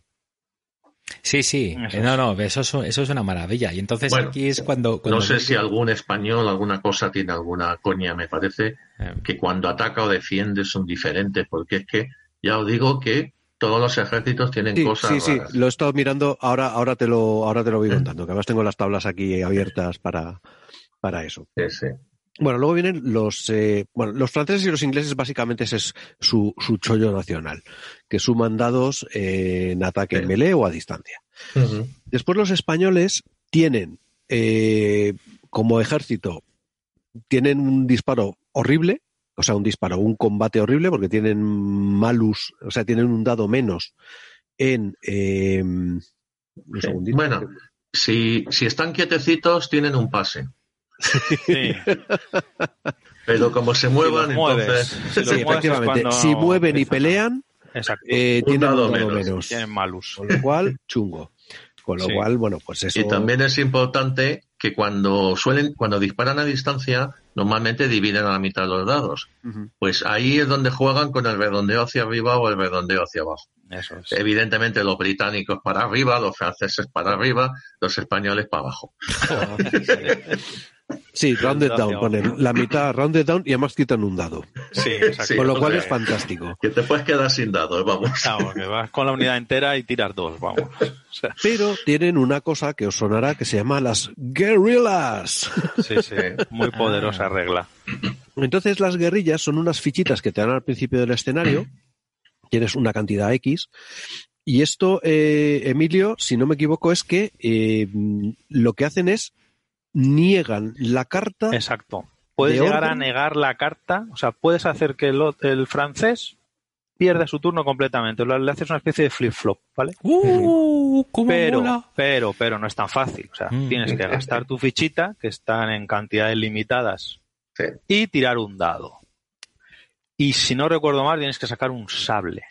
No sé si es sable y bandera o. No, no, no, solamente es, es sable. Si sale sable, un o sea, sable, que es una de o sea, seis, ¿vale? Un, un 6. Pero, ¿qué pasa? Que cuando te sale, le haces un flip-flop al otro. no, pero yo pensé que era al revés, que cuando te sale el sable es ah, pero es el verdad, no, tienes razón, tienes O razón. sea, sale siempre, sale siempre menos el sable. Cier- Cierto, cierto. Entonces, si sale el sable, es la contraguerrilla del francés ha funcionado Exacto. Cuando sale el sable es cuando no te funciona la guerrilla, correcto. Y llegan las órdenes, o sea, y no llegan las órdenes y el francés se queda, que se queda parado. Sí. Con lo cual, pues nunca lo he probado, pero tiene pinta de ser muy gracioso. El número de guerrillas es, un, es algo que viene en el diseño del escenario. Efectivamente. Bueno, Habrá vamos- que ver a ese ejército español, cómo es. en el escenario. pues yo lo que he visto, por ejemplo, en Somosierra, mm, tiene muy mala pinta. y Curro, Curro Jiménez estaba por ahí. Sí, Tiene una menos mal que le dan la guerrilla, ¿no? Mala pinta, macho. Para que Sí, pueda hacer algo. Curros la ficha de guerrilla. eso es. bueno, luego están, eh, no los voy a mencionar porque no tienen, eh, aparte de que son un poco morrayas, ¿no? Los, los minoralis, los portugueses, belgas, gesianos, eh, holandeses, son tropas normales, no suelen tener ni bonus ni malus, eh, suelen tener, eso sí, eh, son unidades a veces más pequeñas, porque por ejemplo eh, las caballerías son de tres pasos solamente, cuando las de grandes países son de cuatro. Bueno, son unidades. el otro día, desde luego, hubo ahí un, un belga que me tuvo amargado toda la partida. Sí, es verdad, es verdad. Sí, sí. aguantó dos cargas de coraceros, aguantó dos cargas de infantería, nada. Y no hubo manera de moverle de su Colina. De su colina. Bueno, luego están los austriacos. Los austriacos pone masas de batallón al formar cuadros y regimientos enormes. ¿Esto qué es? Pues esto es que los, los, los austriacos en sus unidades, normalmente el número estándar es cuatro bloques por unidad. Bueno, pues los austriacos, si no lo estoy recordando mal, ponen cinco bloques. Sí, infantería. Pero además- cinco. A la- además, a la hora de formar el cuadro, esto que hemos contado antes de que te carga la caballería, pues ellos son tan chulos que no forman cuadros. Simplemente cierran filas, sus batallones son tan densos que no forman cuadro. Forman batallones, masas de batallón. Forman masa de batallón. Entonces, hacen eso, se les pone su fichita de masa de batallón. Eh, Esteban, pierden carta. Es que quiero que no pierden carta. No pierden carta. No pierden carta. Entonces han formado el cuadro y tu mano de cartas sigue intacta. Sí. ¿Vale? Entonces, eh, bueno, pues ellos forman en cuadro así más, como más fácilmente. Sí, ¿no? veo que además También es bastante histórico preciso, vamos, o sea que tiene, tiene su, sí. su trasfondo correcto. los, los cuadros macizos que formaban ellos, que lo hacían con mucha facilidad. Y, bueno, Vale, y luego lo que dice es que se retiran dos hexágonos por bandera, Claro, eso es lo contrario. sí. con lo cual normalmente- a correr. Normalmente una, una bandera te retira un hexágono. Menos las tropas que son malas, por ejemplo, milicias, que son dos hexágonos por bandera, o tres. o los españoles, que es milicia española, tres hexágonos por bandera. Y esto es un caso especial porque es una infantería de línea, pero se retira dos. Y después están las tropas de calidad, granaderos, guardias y demás, que permiten ignorar banderas por la cara. Mm. Sí, ganaderos caso- o uno o dos banderas. En el caso de los Eh, austriacos tiene esa contrapartida. Es un malus bastante, Sí. bastante Es duro. un chungus. Luego, malus más, chungus. vale, más vale que los apoyes bien o Sí. que les pongas líderes o lo que sea. Vale. Pues me has dejado con las ganas de leer el motivo histórico de o la razón por qué los austriacos eh, no forman cuadros y forman esta masa de batallón. No, no, sí forman cuadro, pero es un cuadro de otra manera. Eso, pues es un cuadro, pero es macizo. Es macizo, no hueco. Ahí queda eso. Ahí queda eso. Esto Es que tengo que, además- leerlo, ¿eh? Me- Y además me- los, los batallones austriacos eran grandísimos, eran muy grandes. Ujú. Vale, ok. Que si quieres aquí, eh, esto a mí lo, con lo que me choca es precisamente con el tema de los rusos. Porque los rusos tienen una característica muy curiosa que es lo de las, ¿cómo se llama? Los batallones de, de papel. Sí, la fuerza la- de papel. Sí. No, Sí. bueno, el papel, más que nada, el, el paper strength lo que se refiere es el, el- es el rank, o sea, el, el rank and file teórico, o sea, el- su fuerza sobre el papel. O sea, si tú tienes un batallón sobre el papel que son 500, bueno, pues tengo 320. O sea, sobre el papel, muy bien. Pero luego en campaña, Vale, Muy mal. eso en lo que se refleja es que los, las infanterías de línea de los rusos lo que tienen es, en vez de cuatro bloques, normalmente van a tener tres. sí. Pues Sí. Eso es. El paper este no, no se refiere a la debilidad, ¿no? Que puedes entender Mm. del, del papel, sino al rank and file teórico. O sea, el- los que están presentes en teoría, pues son como todos los demás países, pero no sé muy bien por qué. Los rusos, la verdad es que no tengo ni idea, no sé si es por un tema de desgaste de la campaña o lo que sea, normalmente tienen un número de presentes en los batallones muy pequeño. Sí. Entonces, el juego lo representa así. Sí, y al principio de los escenarios hay que tirar un dadito o una serie de dados, perdón, en función de lo que te digan, Sí. y esos van a ser eh, mm, unidades que de verdad van que a tener están. las- los que de verdad van a tener lo que tienen. Exacto. Depende de lo que te salga Mm. vas, y de la, de la unidad que se trate en la que estés, porque tú los asignas a, a- a unidades. Entonces, eh, te puede salir que efectivamente el- la unidad tiene cuatro bloques o que te sale una unidad de cosacos Mm. o no me acuerdo ahora qué más. ligeros o refuerzas una batería. o ligeros, o te sale una batería más, o sea, las baterías rusas pueden ser de cuatro piezas. ¿eh? Entonces, es una tirada y en función de lo que salga en el dado, lo implementas. Sí, Y te dan un número, un número limitado que depende del escenario. En la batalla que jugamos en el club Sí. eh, en Austerlitz tiramos. O sea, salió, Sí, salieron unos cosacos, salieron algunos batallones que sí tenían los Sí. cuatro bloques, algún ligero, una batería que tenía su cuarto bloque. Sí. Es lo que tienen los rusos, es la, su regla. Vale, y luego nos quedarían los prusianos, que los prusianos tienen dos cosas que me han llamado la atención. Uno que llaman la voluntad de hierro, que no, que ¿en qué consiste esto, Esteban? Eso- yo no, Ay, lo sé. no, no lo sé porque No, es el último, no es el último ¿no? módulo que compramos y no hemos jugado. Ah, bueno, La verdad es que no lo sé. Yo es que yo me lo he empollado porque me, me pareció una cosa Cuéntanoslo. muy, muy interesante y de lo que va es que tú puedes utilizarlos para evitar banderas.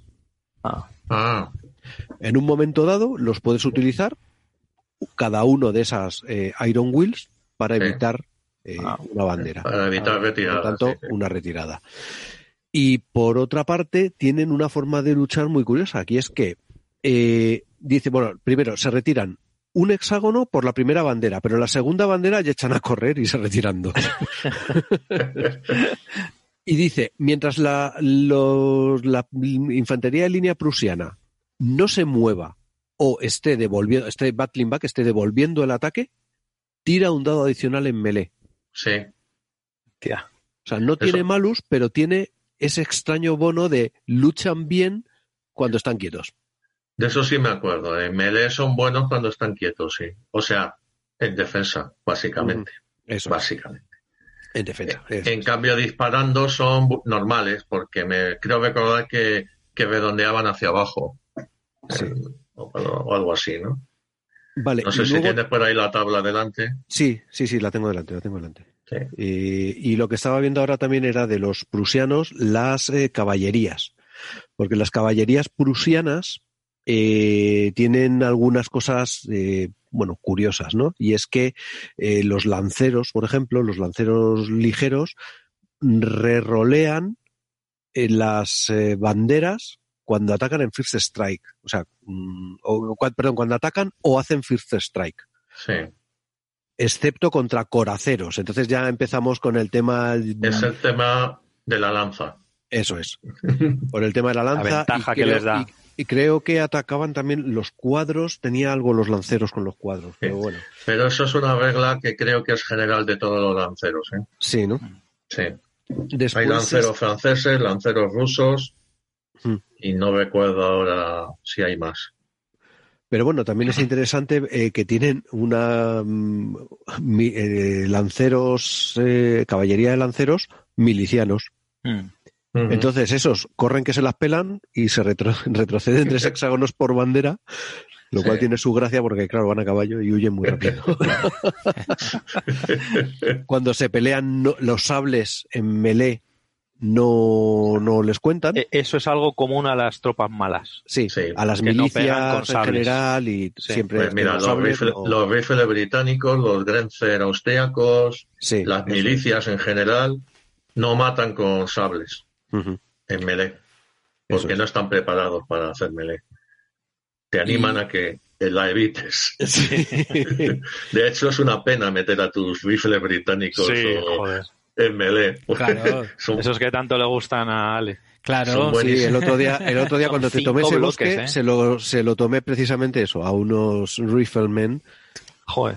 que se querían poner mal- malevamente a dispararme desde el Ah, bosque. riflemen. No, pero riflemen es otra cosa. Yo hablo de la infantería ligera inglesa. Sí. O sea, sus cinco bloques. Sí. Ya, ya, ya. No, los de tres rifles es que, es que te disparan cómodamente desde tres. A de tres. distancia. O sea, los Tres rifles tiran a tres de distancia. Los sharpshooters. Un Los dolor Claro, claro. de huevos impresionante. A mí, a mí es que me gusta porque me he leído todas las novelas de, de, de Sharpe, el fusilero Sharpe, y entonces eh, empiezo desde lo más bajo, va Sabes que te van a criticar por lo que acabas de decir, ¿no? Pero ¿Por qué? ¿Por qué? ¿Por Por qué? la- no tiene muy buena prensa entre De los Sharpe. aficionados españoles. Sharpe. Sí, lo sé, lo sé, porque además, además eh, el Bernard de Cornwell es un hijo de puta. Serán los y- abuelos, se te van a echar encima todos los abuelos. Sí, es un cabrón y, y- y pone a los a, a los españoles como tontos, ¿sabes? Y dice, tío, ¿qué cojones estás haciendo? Pero escribe eh, las batallas las describe muy bien. Da gusto leer las batallas, ¿no? Y todos los libros son iguales, ¿eh? Son exactamente Sí. iguales. Eh, Bueno. Tengo un problema personal, hay un problema que no que los británicos no saben cómo Amoríos, solucionar, amoríos. eh, amoríos y, y- y una situación que parece que es de la que es imposible salir, de repente, ah, todo se soluciona. Pero oye, es que el tío tiene escribe muy bien, coño, y entonces pues Bueno, bueno. Sí. Yo Y solo los te avisaba. Y los rifles británicos eran extraordinarios, o sea que sí, sí, sí, eran sí, buenísimos. sí, sí. No sé si habéis visto, no sé si tenéis en la cabeza un, cuadro que hay de, de la retirada a La Coruña, que hay, eh, hay- están pasando no sé qué paso por Galicia y está, dice, y pone el, es el 95 de rifles cubri- cubriendo la, la retirada, ¿no? Y hay tres tíos hechos polvo. Tienen, no sé, buscaré el, os, os lo pasaré porque ahí se ve lo que son los, o sea, te da muy buena idea de lo que puede ser una, una unidad de tiradores que sean, debían ser la leche, vamos. Sí, Así sí. en plan propaganda británica. Propaganda No, no, no. y, claro, y- y la velocidad de carga, ¿no? Porque hay que recordar que aquí era de cargar a, como ves en las pelis, a la antigua carga. Sí. Bien. So- Eso es. Solo hay que ver Sí. cómo se comportaron y hay que reconocer que eran élite. Sí, sí. Bueno, Muy bien. De- ¿Qué, qué más queda? Eh, Pues nada, lo- eh, yo creo que quería mencionar el tema de las reglas de Epic, lo de estos estas batallas a 8, como la que jugamos Que estuvo justo antes de la pandemia. Sí. Y, y, y esto, bueno, funciona, o como lo jugamos nosotros, era, aparte de con un árbitro que era Esteban, eh, que eso la verdad es que ayudaba bastante, el, el- había tres personas por cada uno de los... Bueno, pa- para empezar, el tablero es enorme. es, es como, es dos veces el tablero normal de una batalla grande, con lo cual eh, quedaba la cosa bastante grandecita. Y cada uno de los jugadores de cada bando llevan o el ala izquierda, el centro o la derecha. Y además hay un comandante en jefe. Y el comandante en jefe de lo que se ocupa es de mm, repartir. Sí, cada, cada, cada jugador representa un, un ala del campo de batalla propio, ¿no? Y tiene su ala de- a su vez dividida en dos sectores. Mm. Y tiene su mano de cartas que suele ser bastante reducida, ¿vale? Tres, cuatro cartas, dos, no sé. Eh, El comandante lo que se dedica es a él tiene su propia mano, digamos que es más asimilable a la mano normal, de un escenario normal, con sus seis cartas o cinco. Y el comandante lo que va a hacer es, en cada turno, entregar una de sus cartas a uno de sus generales de cuerpo. Y a la vez robar otra del rack de Courier, que es una cartas que están visibles para los dos bandos, y que cada, cada bando elige una, ya te digo que es visible para el resto, sabe lo que es, y se la va a dar a otro de los de sus de sus jugadores, de sus generales. De forma que hay un tercer jugador que o bien juega una de su mano o una de su mano, porque está obligado a jugarla. Cuando ya no tiene cartas, jugará por iniciativa. Pero esa es la labor, la labor del, del general. Bueno, te digo porque yo fui, yo fui general, joder, en la, otra- en la otra batalla y tienes que andar ahí con tu mano de cartas a ver si se la doy a, a quién me gusta más, quién es mi preferido. Lo que decíamos el enchufado. Exacto, el enchufado. Entonces el enchufado va a recibir una carta buena normalmente, otra del rack, que también puede ser muy buena, o a veces la coges para que no la tenga el enemigo, y se va jugando. Entonces la mecánica de la, de la Grande Battle es muy diferente, o sea, es completamente diferente, una experiencia completamente diferente de... eh, no es un escenario normal con mucha gente, cambian bastantes cosas. A ver, os voy a, os voy a contar mi experiencia llevando el sector central y con el aliento de Emilio en mi cogote porque era el gran general. Era Napoleón, Sí, Austerlitz. Sí, sí, sí, Vale. sí, sí. Lo primero, eh, eso de que tu ala izquierda no sepa qué hace tu ala derecha, en mi caso no tenía ni puta idea de qué estaban haciendo, ni a derecha ni a izquierda, porque estaba absolutamente centrado en mi, en mi En el sector, centro. en mi sector. Entonces, eh, oye, pues hay que tomar esa colina. Bueno, pues ya me ocupo yo de tomar esa colina. En un momento dado, alguien me dijo, que creo que fue Emilio, es macho de la que te acabas de librar, porque el, desde el ala izquierda que llevaba Javi y Mm, tal, estaba a punto de laminarte sí. unas unidades que estaban en el, eh, pues digamos casi en la frontera entre un sector y otro, el que llevaba eh, Mike, ¿no? Mike. Y, y bueno, pues eso, joder, quieras que no, mm, primero me hace valorar mucho más lo que hace el comandante, porque dices, joder, pues qué coñazo, ¿no? El comandante, al final no estás jugando. Yo, no, Sí. macho, pero te tienes que estar controlando y dándote cuenta de lo que pasa en toda la batalla. Y eso, sobre todo la gestión del rack del courier, o sea, las cartas que son comunes. Claro, Porque, y bueno, pregúntale, oye, pero menos- tienes un problema o te estás quedando sin cartas o tienes para poder hacer lo que se te ha dicho que hagas o o sea, todo eso es algo que tiene que hacer el comandante en jefe que a mí, sinceramente, ahora mismo, a día de hoy, a mí se me pone la cosa complicada. El juego lo hace muy bien, ¿eh? El tema de tener que repartir las cartas, a mí me parece que el juego, más allá de lo que es decir, bueno, pues un juego como este tiene que tener una opción multiplayer en plan masivo porque son batallas napoleónicas y tal, que parece obligatorio que lo tenga, ¿no? Pero es que está muy bien hecho. O sea, claro, si, si consigues juntar a ocho y nosotros encima teníamos ahí a Esteban que nos arreglaba todo el tema de, de darnos las cartas, de reglas para, para los más novatos y tal, juntar a nueve ya tiene mucho mérito, ¿eh? Y más público, que luego es a punto público. Más el público, nos, exacto. Nos juntamos entre 12 y 14. Sí, sí, sí, sí. Yo- es muy recomendable. El juego, el juego tiene una complejidad, el juego tiene una complejidad justa y es muy recomendable para hacer eh, eventos así grandes, con, Sí. con mucha gente. Es, Y aparte perfecto. de la preparación, que fuimos a, a mesa puesta, porque Esteban fue por la mañana Sí. y estuvieron preparándolo y tal, eh, ta- tardamos tres horas, no tardamos Sí. más. porque yo lo que no quería es que el juego se quedara a la mitad. Mm. Porque no portamos íbamos a, jun- a juntar a ocho tíos en la puñetera vida. Entonces, Ya te estaba oliendo algo de, uh, aquí me parecía va a pasar algo gordo y nos vamos a meter no, pero fíjate tú.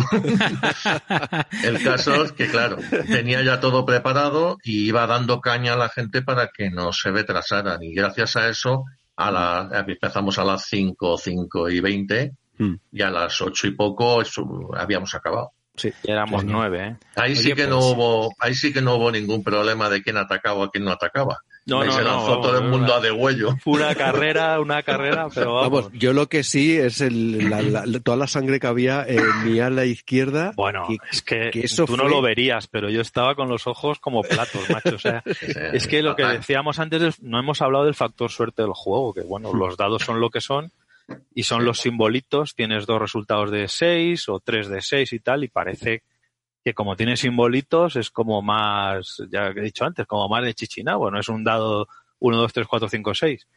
Joder, tenías que ver las manos de, de galletas que se estaban dando Mike y Macua.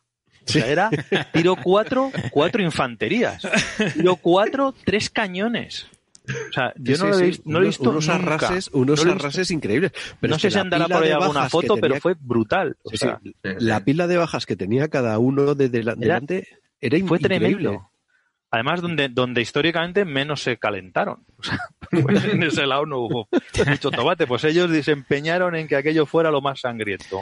Mm. Pues esto para las bellota eh, lo veo ideal, ¿no? Porque lo hemos Sí. intentado alguna vez con la bellota, llevar un memoir, Sí. hacer un gran montaje de memoir y Sí. siempre nos hemos quedado cortos con el este, que no tenemos el Sí. plástico suficiente, pero Sí. aquí, aquí... El memoir coño, requiere más, más preparación. Sí, ¿no? mucha más preparación. Coño, pues ya está. Tanto memoir, tanta hostia, pues nos llevamos un Command Co- con los napoleónicos. Aún así, en las Mm. bellotas de hace dos años intentamos hacer un torneo de Command Colors, pero al final terminó en una única batalla, Nah. porque al final no había o no había tiempo, la gente no estaba. Pero es que torneo es una cosa, pero una gran batalla como esta que habéis descrito, Claro, eso sí es memorable y todo el mundo lo Claro. recuerda. Vuelve a Y casa de- diciendo, De "Buah". esa gran batalla fue cuando nos dimos cuenta de lo divertido que podía Sí, ser. es cierto. Claro. cierto. Sí, sí. Yo ahí sí que te re- sí que te recuerdo jugando con otro, con un montón de gente en una y digo, joder, y esto de los Sí. bloquecitos.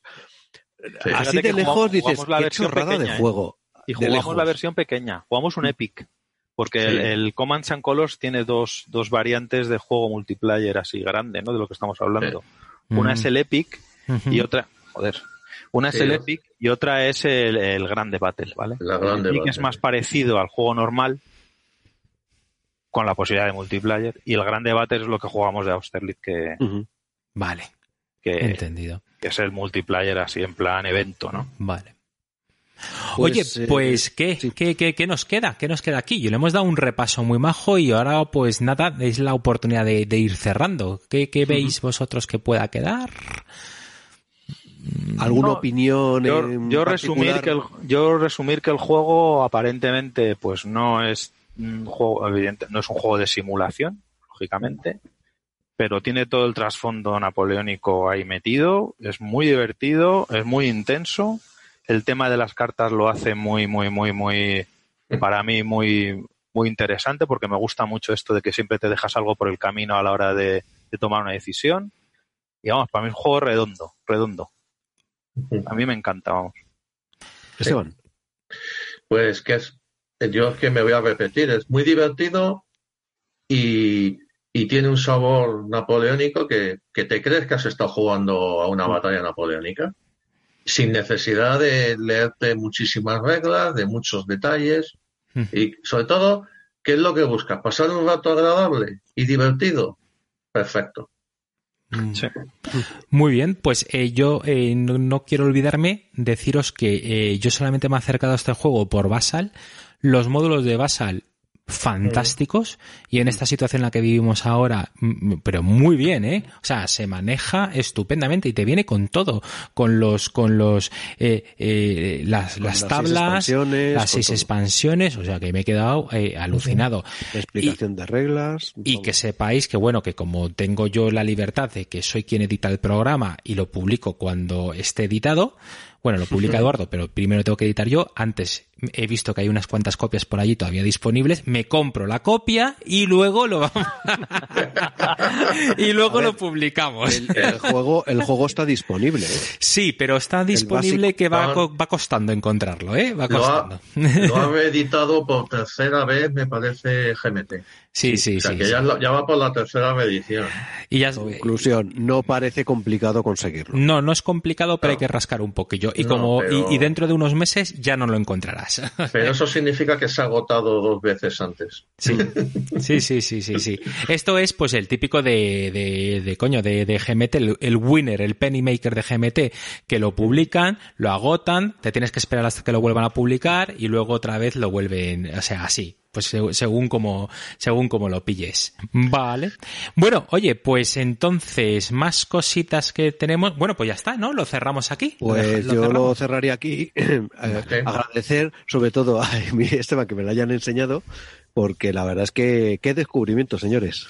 Qué Es. descubrimiento. Yo que para los napoleónicos siempre era, bueno, sí, me gustan más los, los em, estratégicos y tal, y con todo, pues tampoco es que me llamen especialmente la atención. Mm. Pues, pues mira, este juego la verdad es que me ha hecho meterme en el mundo napoleónico mucho más de lo que hacía habitualmente. Yo cuando me dijiste que si te enseñaba cómo se jugaba, no lo dudé, Mm. Porque sabía que te iba a gustar. O sea que es un juego que es, es, es rara la gente que no le gusta. Muy bien, Sí. chicos. Pues eh, dicho eso, yo creo que ya estamos preparados para ir a nuestra siguiente sección. Vamos a ir cerrando todo el programa, pero la siguiente sección es ¿qué hemos jugado en las últimas semanas?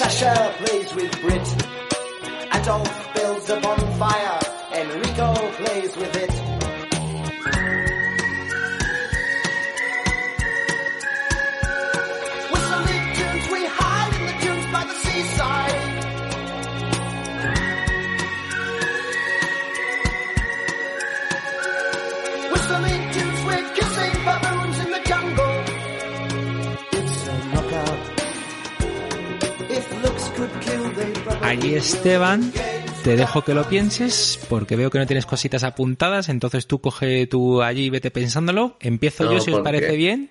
Porque Y- voy a tener que inventarme algo, porque no he jugado Ay, nada. pobre, pobre. Sí, porque lleva al pobrecito malo encerrado.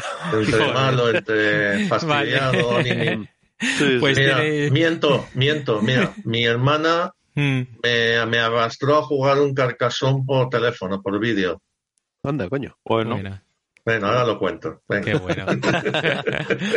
bueno, pues yo, a ver, yo he jugado un PAX Renaissance, que estamos todos los del club eh, eh, Reino del Norte, pues jugando a distancia con el Tabletop Simulator.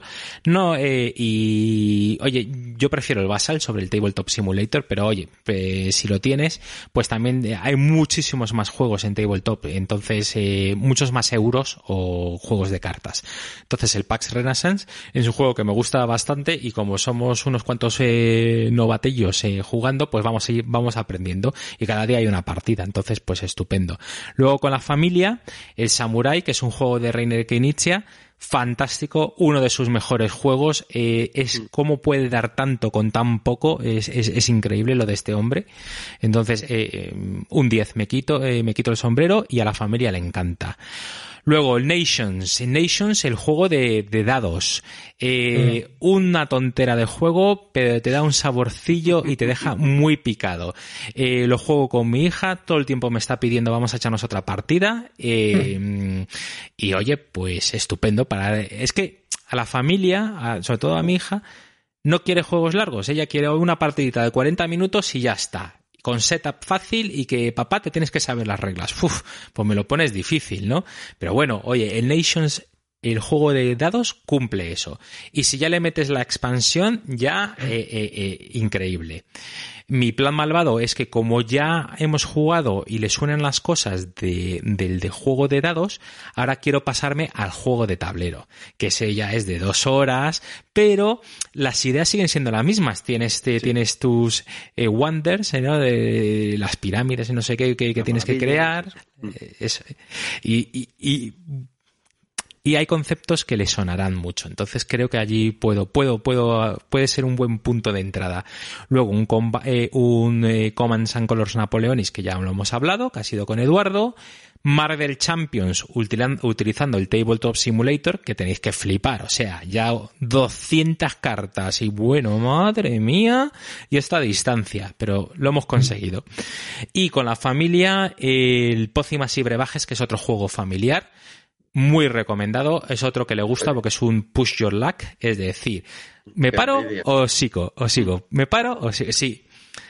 Has dicho envidia, pero un efecto curioso de esta cuarentena es que eh, todos los días jugamos algo para hacer, eh, pues eso, cosa de familia, ¿no? Sí, sí, Eso sí. es. Y eso es. Emilio, dale. Pues yo con el tema igual que todos, no he jugado nada así en plan online, ni con el tabletop, ni con Basal, pero he jugado en casa dos guerras del anillo con mi hijo mayor, Hosti, tú. que me ha arrasado en las dos. tengo Hosti, que. Qué gusto cual- tener, tener eso en casa, ¿no? O sea, decir, chaval. Sí, sí, sí, sí, pues, digo, me, ha- me ha costado un poco, pero al final hemos jugado dos partidas completas Wow. Y yo no juego mal al Guerra del Anillo, creo, ¿eh? O sea que y me ha pegado dos palizas que digo, joder, este tío, macho, en- No, es que ya es lo que nos pasa siempre. Ya lo digo, lo digo siempre, pero eh, tú juegas muy bien, pero es que tienes muy mala suerte. No, que no, que no ha sido eso.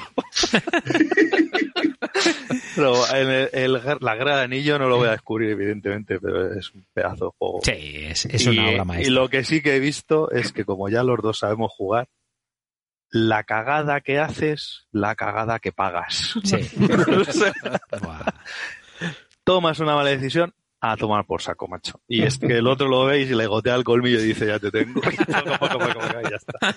Me ha pasado las dos veces, ¿eh? Pero bueno. Además el tío se empeña en jugar con los malos siempre y es un especialista ya en que, en que me maten a Frodo por el camino. O sea que bueno, en fin. Eh, he jugado a eso y luego he jugado, lo tengo aquí puesto, he jugado Pandemic, que pongo ahí un Eins, un poco porque el juego me gusta mucho. Pero como es así, chaca, chaca, chaca, rapidito, tal, no sé qué, pues yo creo que no acabo de cogerle bien el, el sistema. Me parece muy simple, no sé, estaré equivocado. Pero porque me meten un poco de prisa, creo yo. Entonces, bueno, me ha gustado el juego, lo tenía ahí desde hace un porrón de tiempo. Ah, Lo he jugado aquí con mi gente y tal, los cuatro, y. Vale. bien. Eh, os habéis puesto una máscara sí, hombre, muy, muy a huevo. tal, muy a huevo, bueno, en ¿no? fin. Y dice, venga, No, no ha sido por eso, es porque es lo que sabían jugar, o sea, no, no ha sido por eso.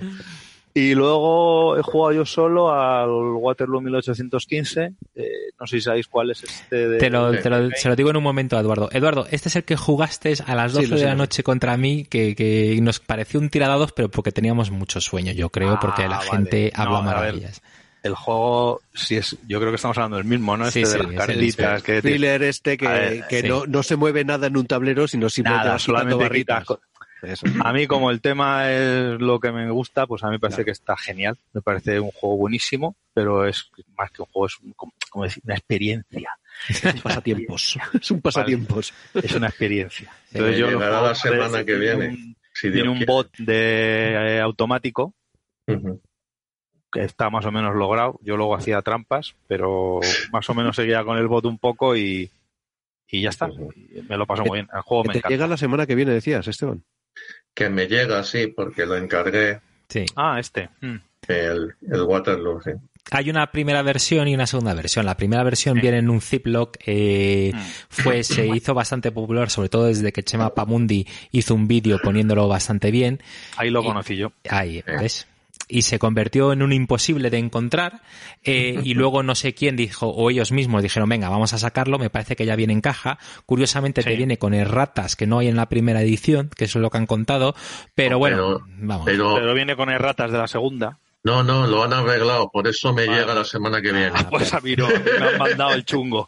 Yo he Bueno, tenido que igual- arreglarme la Igual viene con erratas nuevas, pero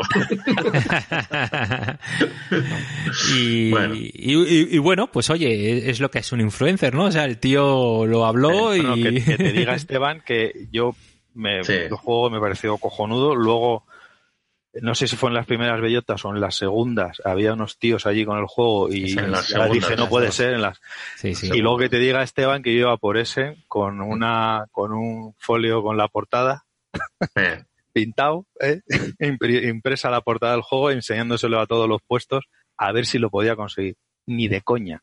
Claro. Mm. No sé si fui dos, dos años en Essen con el papelito así enseñándolo y no había manera, Sí, nada. no hubo- y ahora, por, gracias a que lo han reeditado, ya lo tengo por fin. Sí, pero sí. joder con el jueguito. Bueno, Eso es, eso es. Y bueno, eh, eh, Esteban, ¿nos querías hablar de un Catán por allí? Que... bueno, me acabo de acordar que antes de que el coronamierda este me pillase, Hmm. me jugué con mi, con mi hermana y mi cuñado y mi sobrina un Wingspan. Hombre, Y bueno, muy bien. me, pare- me pareció muy salado. Sí. Eh, me gustó.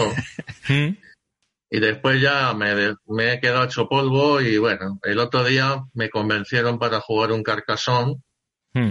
por, por, por, por teléfono, vamos, por, La por aplicación. Skype, por Skype, Ah, por Skype, vale. sí, en sí. la que me iban enseñando la ficha y yo la iba diciendo dónde la ponían. Joder. Ostras. No, no, no, no, no resultó mal, ¿eh? No resultó mal.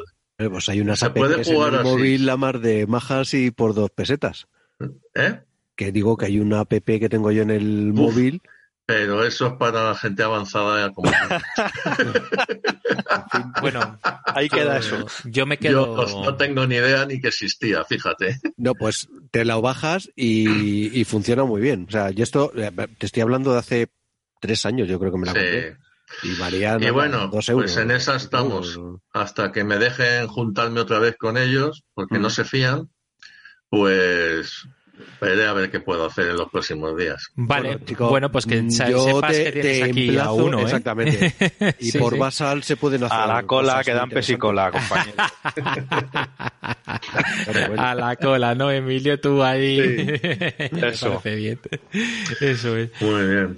¿Y tú, Estupendo. Sí.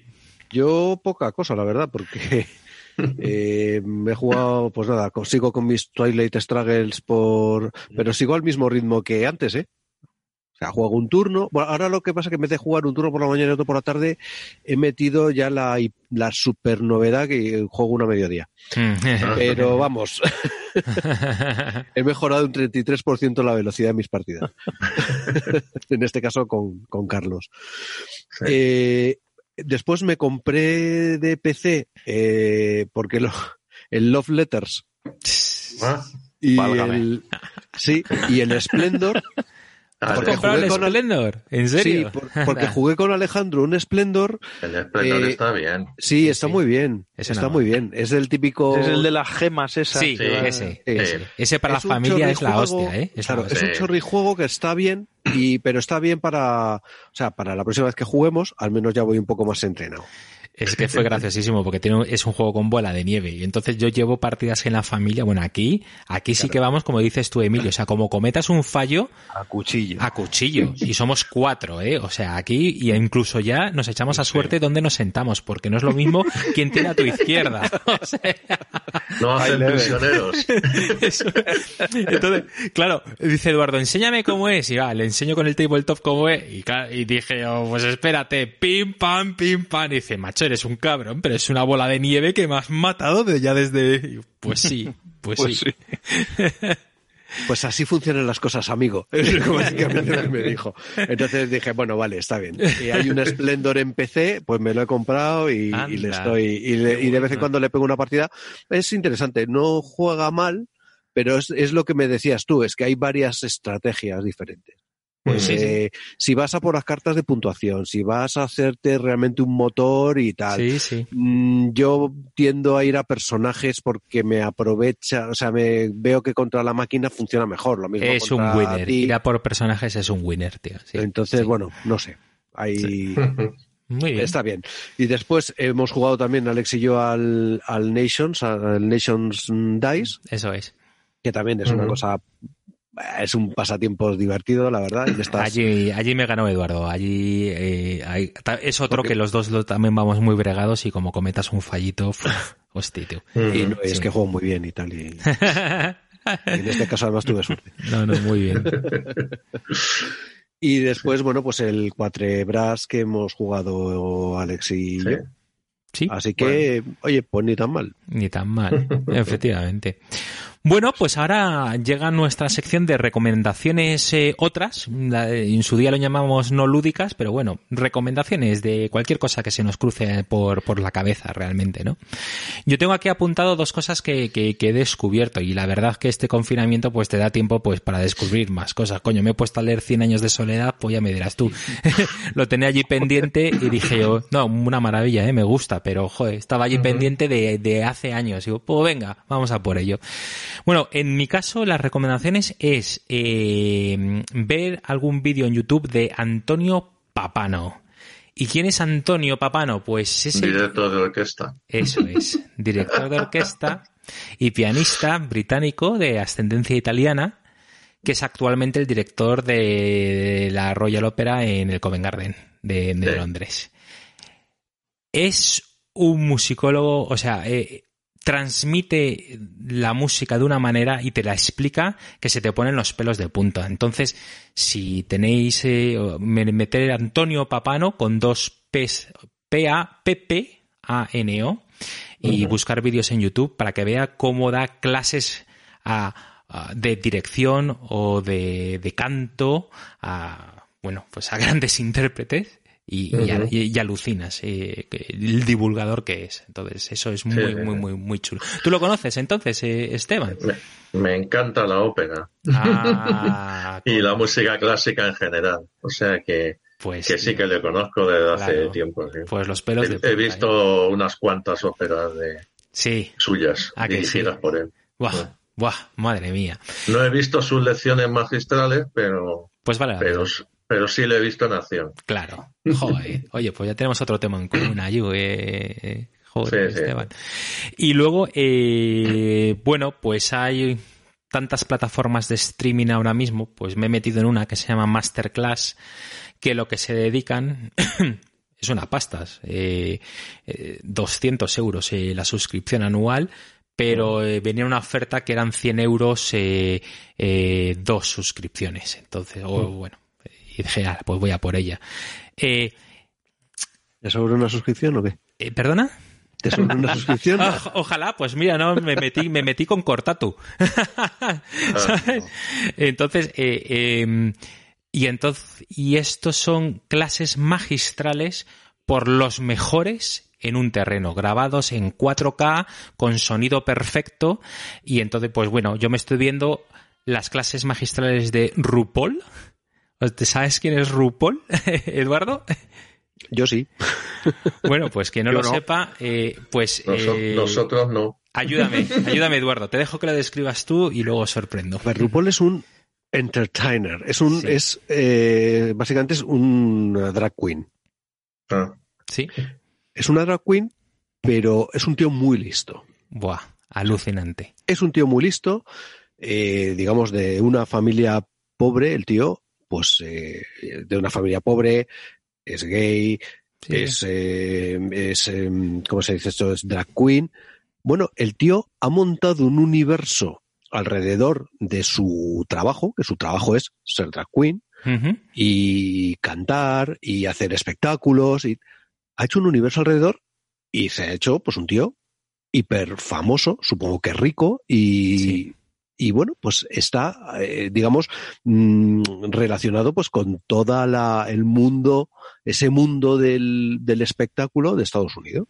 Eso es. Entonces, eh, bueno, pues tenía, ha hecho durante 12 años una especie de reality show que se llama RuPaul Drag Race, que es un concurso, es un reality en el que pues eh, hay entran 10 eh, drag queens y entonces se tiene van, van haciendo pruebas y entonces pues eh, el último al final hay una final y el que gana pues se lleva un premio de 100 mil dólares y no sé qué y no sé cuánto y salir en una revista y tal. Bueno, pues eso que parece una chorrada, pues al tío le, le ha- le ha ido dando pues mucho prestigio. Cada, en, en todos los episodios eh, van pues invitados que son actores, eh, humoristas, pues gente del faranduleo. Sí. Y es, ya te digo, y es un tío, ya ha acabado, Netflix le ha acabado produciendo sus programas. Eh, ya digo yo que cuando Netflix te acaba produciendo tus programas, mm, es que ya has llegado al, Ah, al- a la cima, ¿no? Sí. y de este. y- y- y que hay que, adap- que hay que aprender, ¿no? De. de- Claro, y este tío, sobre todo, lo que es es, es un artista, eh, digamos, muy completo. Es decir, aparte de que el tío, pues, será mejor o peor actor, pero lo que es es un tío es divertido, es un tío listo, mm. y bueno, pues el tío canta, se graba sus discos, graba sus músicas, graba sus programas, graba su serie, Mm. graba su todo. Entonces hace un montón de cosas. ¿Y de qué es lo que hace? ¿De qué da la masterclass? Pues mira, las masterclass, curiosamente, es de eh, encontrarte a ti mismo, es de self-confidence. Entonces dice, primero encuentra tu frecuencia. Eh, otro, otro capítulo es, eh, sé dueño de la habitación. Entonces, curiosamente, lleva su arte, que es el ser drag queen, a encontrarte a ti mismo, encontrar esa frecuencia, encontrar la comunicación, encontrar qué es lo que puedes dar extra a la audiencia. Y la forma que lo explicas dices, hostia, tío, tú eres listo, no, lo siguiente. Y vale la pena eh, eh, eh, escucharle. Pero eso es una de las masterclass. Otra que estoy flipado es con un tal Máximo Botura, que es un chef de restaurante con tres estrellas Michelin, que es la hostería francescana, y te enseña cocina italiana moderna. Pues cuando quieras, aquí estamos para que... Y dices, pero tío, ¿esto qué es? ¡Hola! Que me tengo que comprar la máquina de hacer pasta ya, tío, por favor. ¿Qué es esto? Una, Ya, una ya locura. estás tardando. Ya estoy. Pues oye, es un reto, ¿no? Eh, otro, Neil Gaiman. Neil Gaiman, el arte de storytelling. Coño, macho, que es Neil Gaiman. No me jodas. O sea, solamente para sentar a escuchar a este hombre que tiene que contarte. Y luego, bueno, pues eso. Esa es mi, mi, mi, mi recomendación Bueno. apasionada de- del momento. Sí, sí, sí. Bueno. Muy mm, bien. Mientras os pensáis vosotros algunas, si es que tenéis, eh, una que se, se me había olvidado, pero y esta tiene que ver con el juego que- del que hemos hablado. Ojo, y lo, lo pondremos en el, en el blog. Y es la página comandsancolors.net. Ah, sí. Sí. Ojo, una página yo creo que bastante fundamental, donde te explican todas las reglas, todo de todo. Hay artículos, hay, bueno, no sé, aquí hay un- cerro de cosas. Descargables, hojas de ayuda, eh, escenarios, nuevos escenarios. O sea, tienes de todo. Es muy, Sí. muy recomendable esta página. Pero bueno, eso ya te digo, lo, lo pondremos también en el, en el, en el blog. Y después yo pues me he visto un par de series más. Eh, una que es la de, que, que me ha hecho, la verdad es que me ha hecho mucha gracia, una que se llama Sex Education, que Ah. ya me la he terminado de ver las dos temporadas. Siempre me acabo, claro, me, me pregunta mi mujer, pero tío, ¿qué haces viendo series de adolescentes y tal? Pues una de dos. O que, o que soy un pervertido y tal, lujoso, o la que prefiero pensar es que mm, tengo el cerebro que se me ha quedado hace 30 años colgando.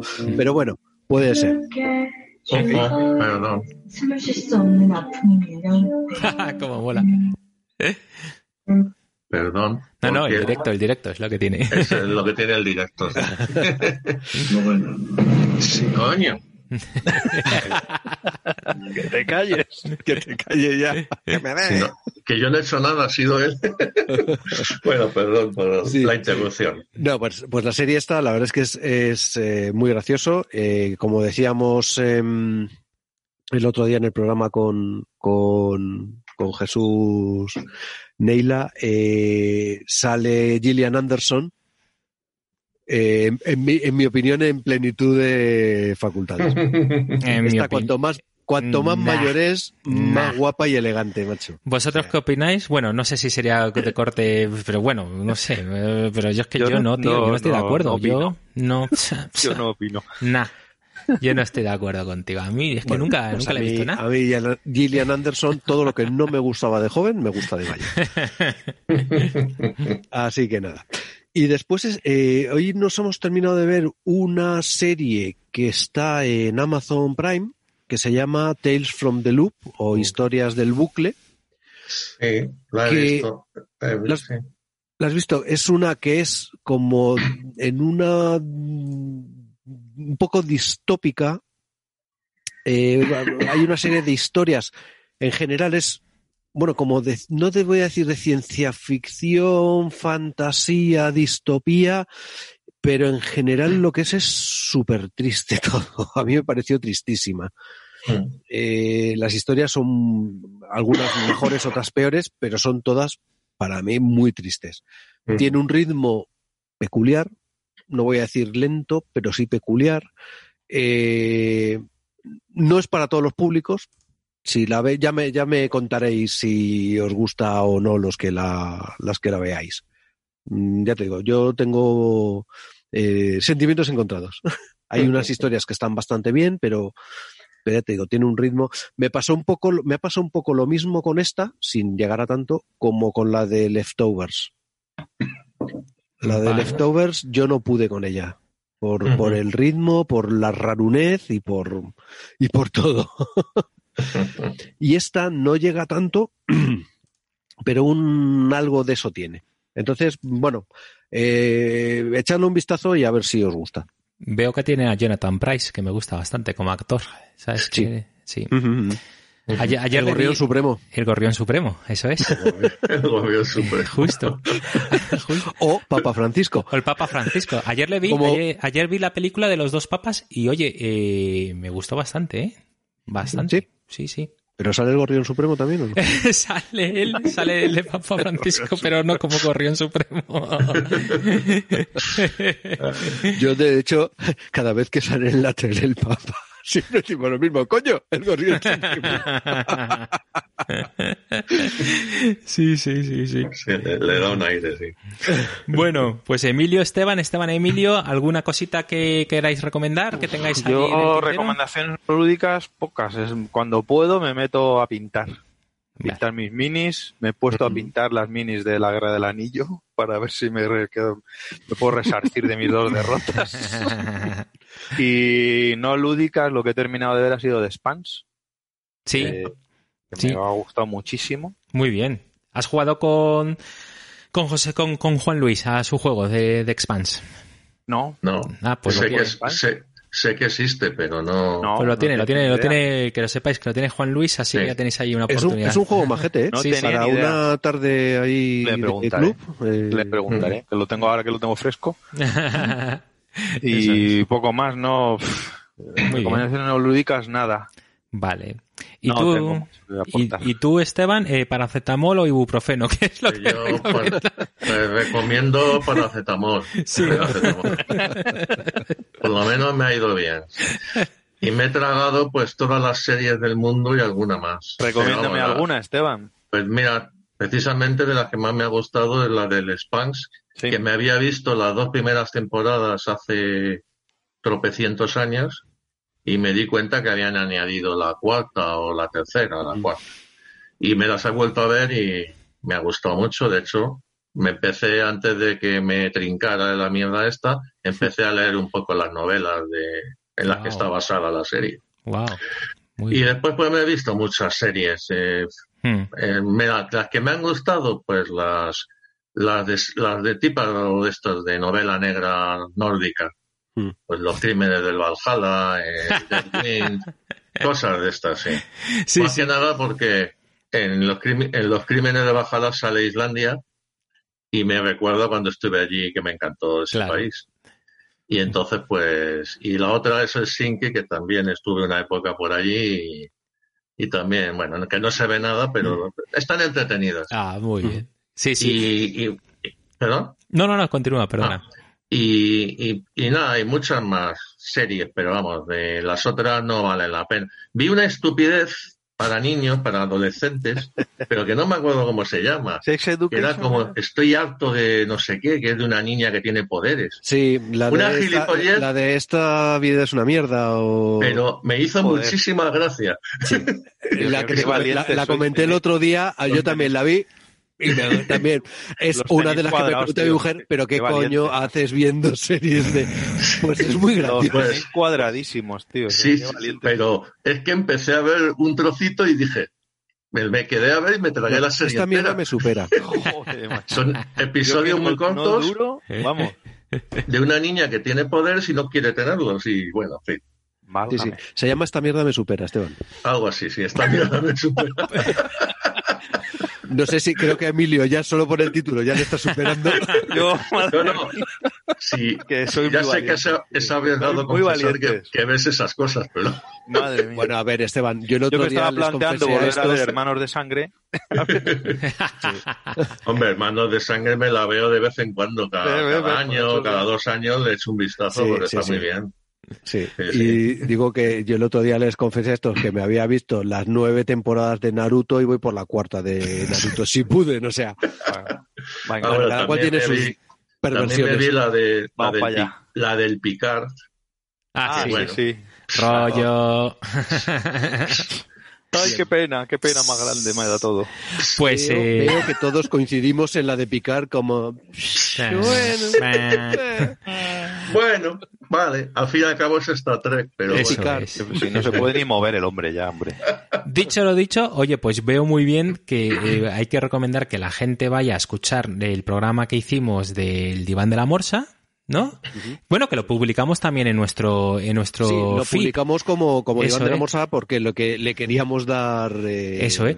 Y por lo tanto, porque es por- un muy buen programa. Claro, y por lo tanto sirve Ah, bueno. para sacar eh, la libreta y ir apuntando todas las recomendaciones, porque todo lo que habéis dicho está comentado en ese programa, ¿sabes? Entonces eh, os, os me, servirá. me- me acuerdo de, un- de una última cosa. Mm, A los que les guste el ballet, ahora Ah. el Bolshoi me parece que todos los días retransmite un ballet Coño. por. YouTube.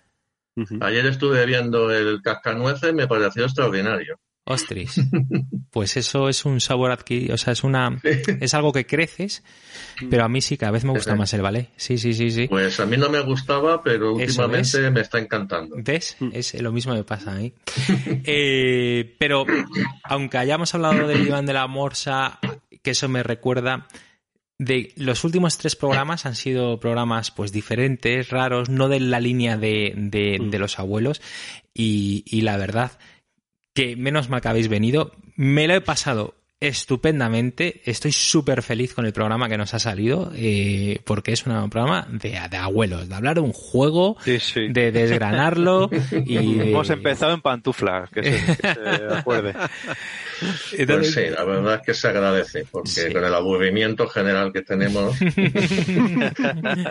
yo desde luego estoy agradecidísimo. joder, no, hombre, pues no, no, y- yo más, eh, o sea, de verdad, muy divertido. Fran- Muchas gracias. francamente, el, el tema de estar, el no podernos ver, el no poder quedar todos los domingos en el club y tal, Mm. pues, pues es una puñeta y, y se echa de menos. No es lo mismo, evidentemente, estar por la pantallita, pero bueno, es un sucedáneo que, que- Está muy bien, hombre. que Ayuda está- mucho. Que está muy bien. Y además, ya te digo, me alegra verte la cara, Esteban, que es que hemos hablado por teléfono, pero ahora veo que sí, que estás, que tienes mejor cara. Sí, sí, sí, sí. voy, vo- voy levantando el vuelo poco a poco. Eso es. Bueno, sí. una cosa, Muy antes de despedirnos, Alex, que quería recordar una cosilla.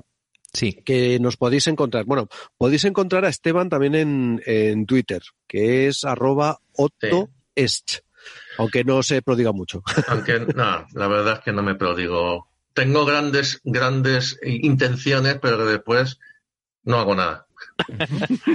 Pero bueno, en fin, algún día, algún día, algún día. Después podéis encontrar a Emilio en su casa. Sí, yo no, no tengo Twitter.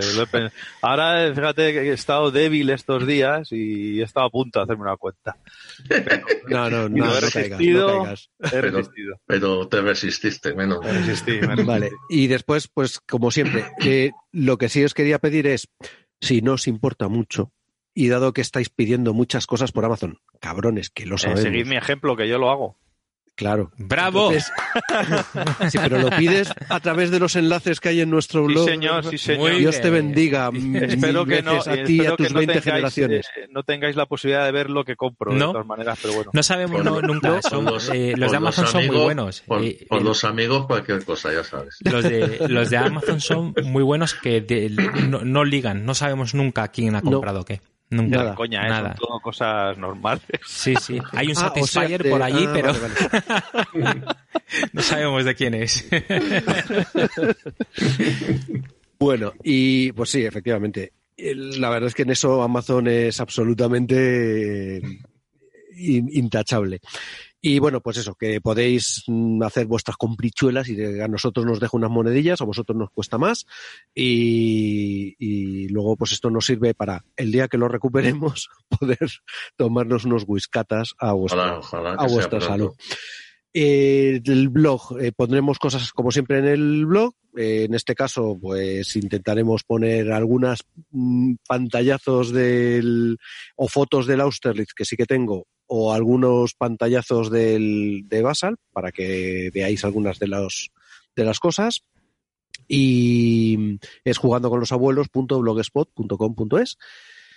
¿Y qué más tenemos, Alejandro? El, el correo electrónico es abuelosgames.gmail.com Eso, por si nos queréis enviar, pues yo qué sé, vuestros comentarios, cómo estáis pasando el confinamiento, o si queréis hacer un programa de algo que es maravilloso y nosotros todavía no nos hemos enterado.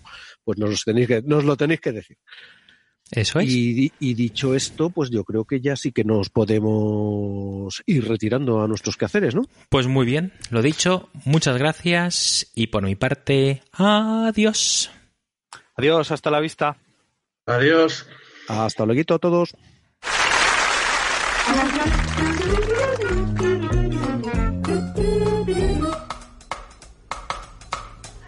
Phenomena. Phenomena. Phenomena.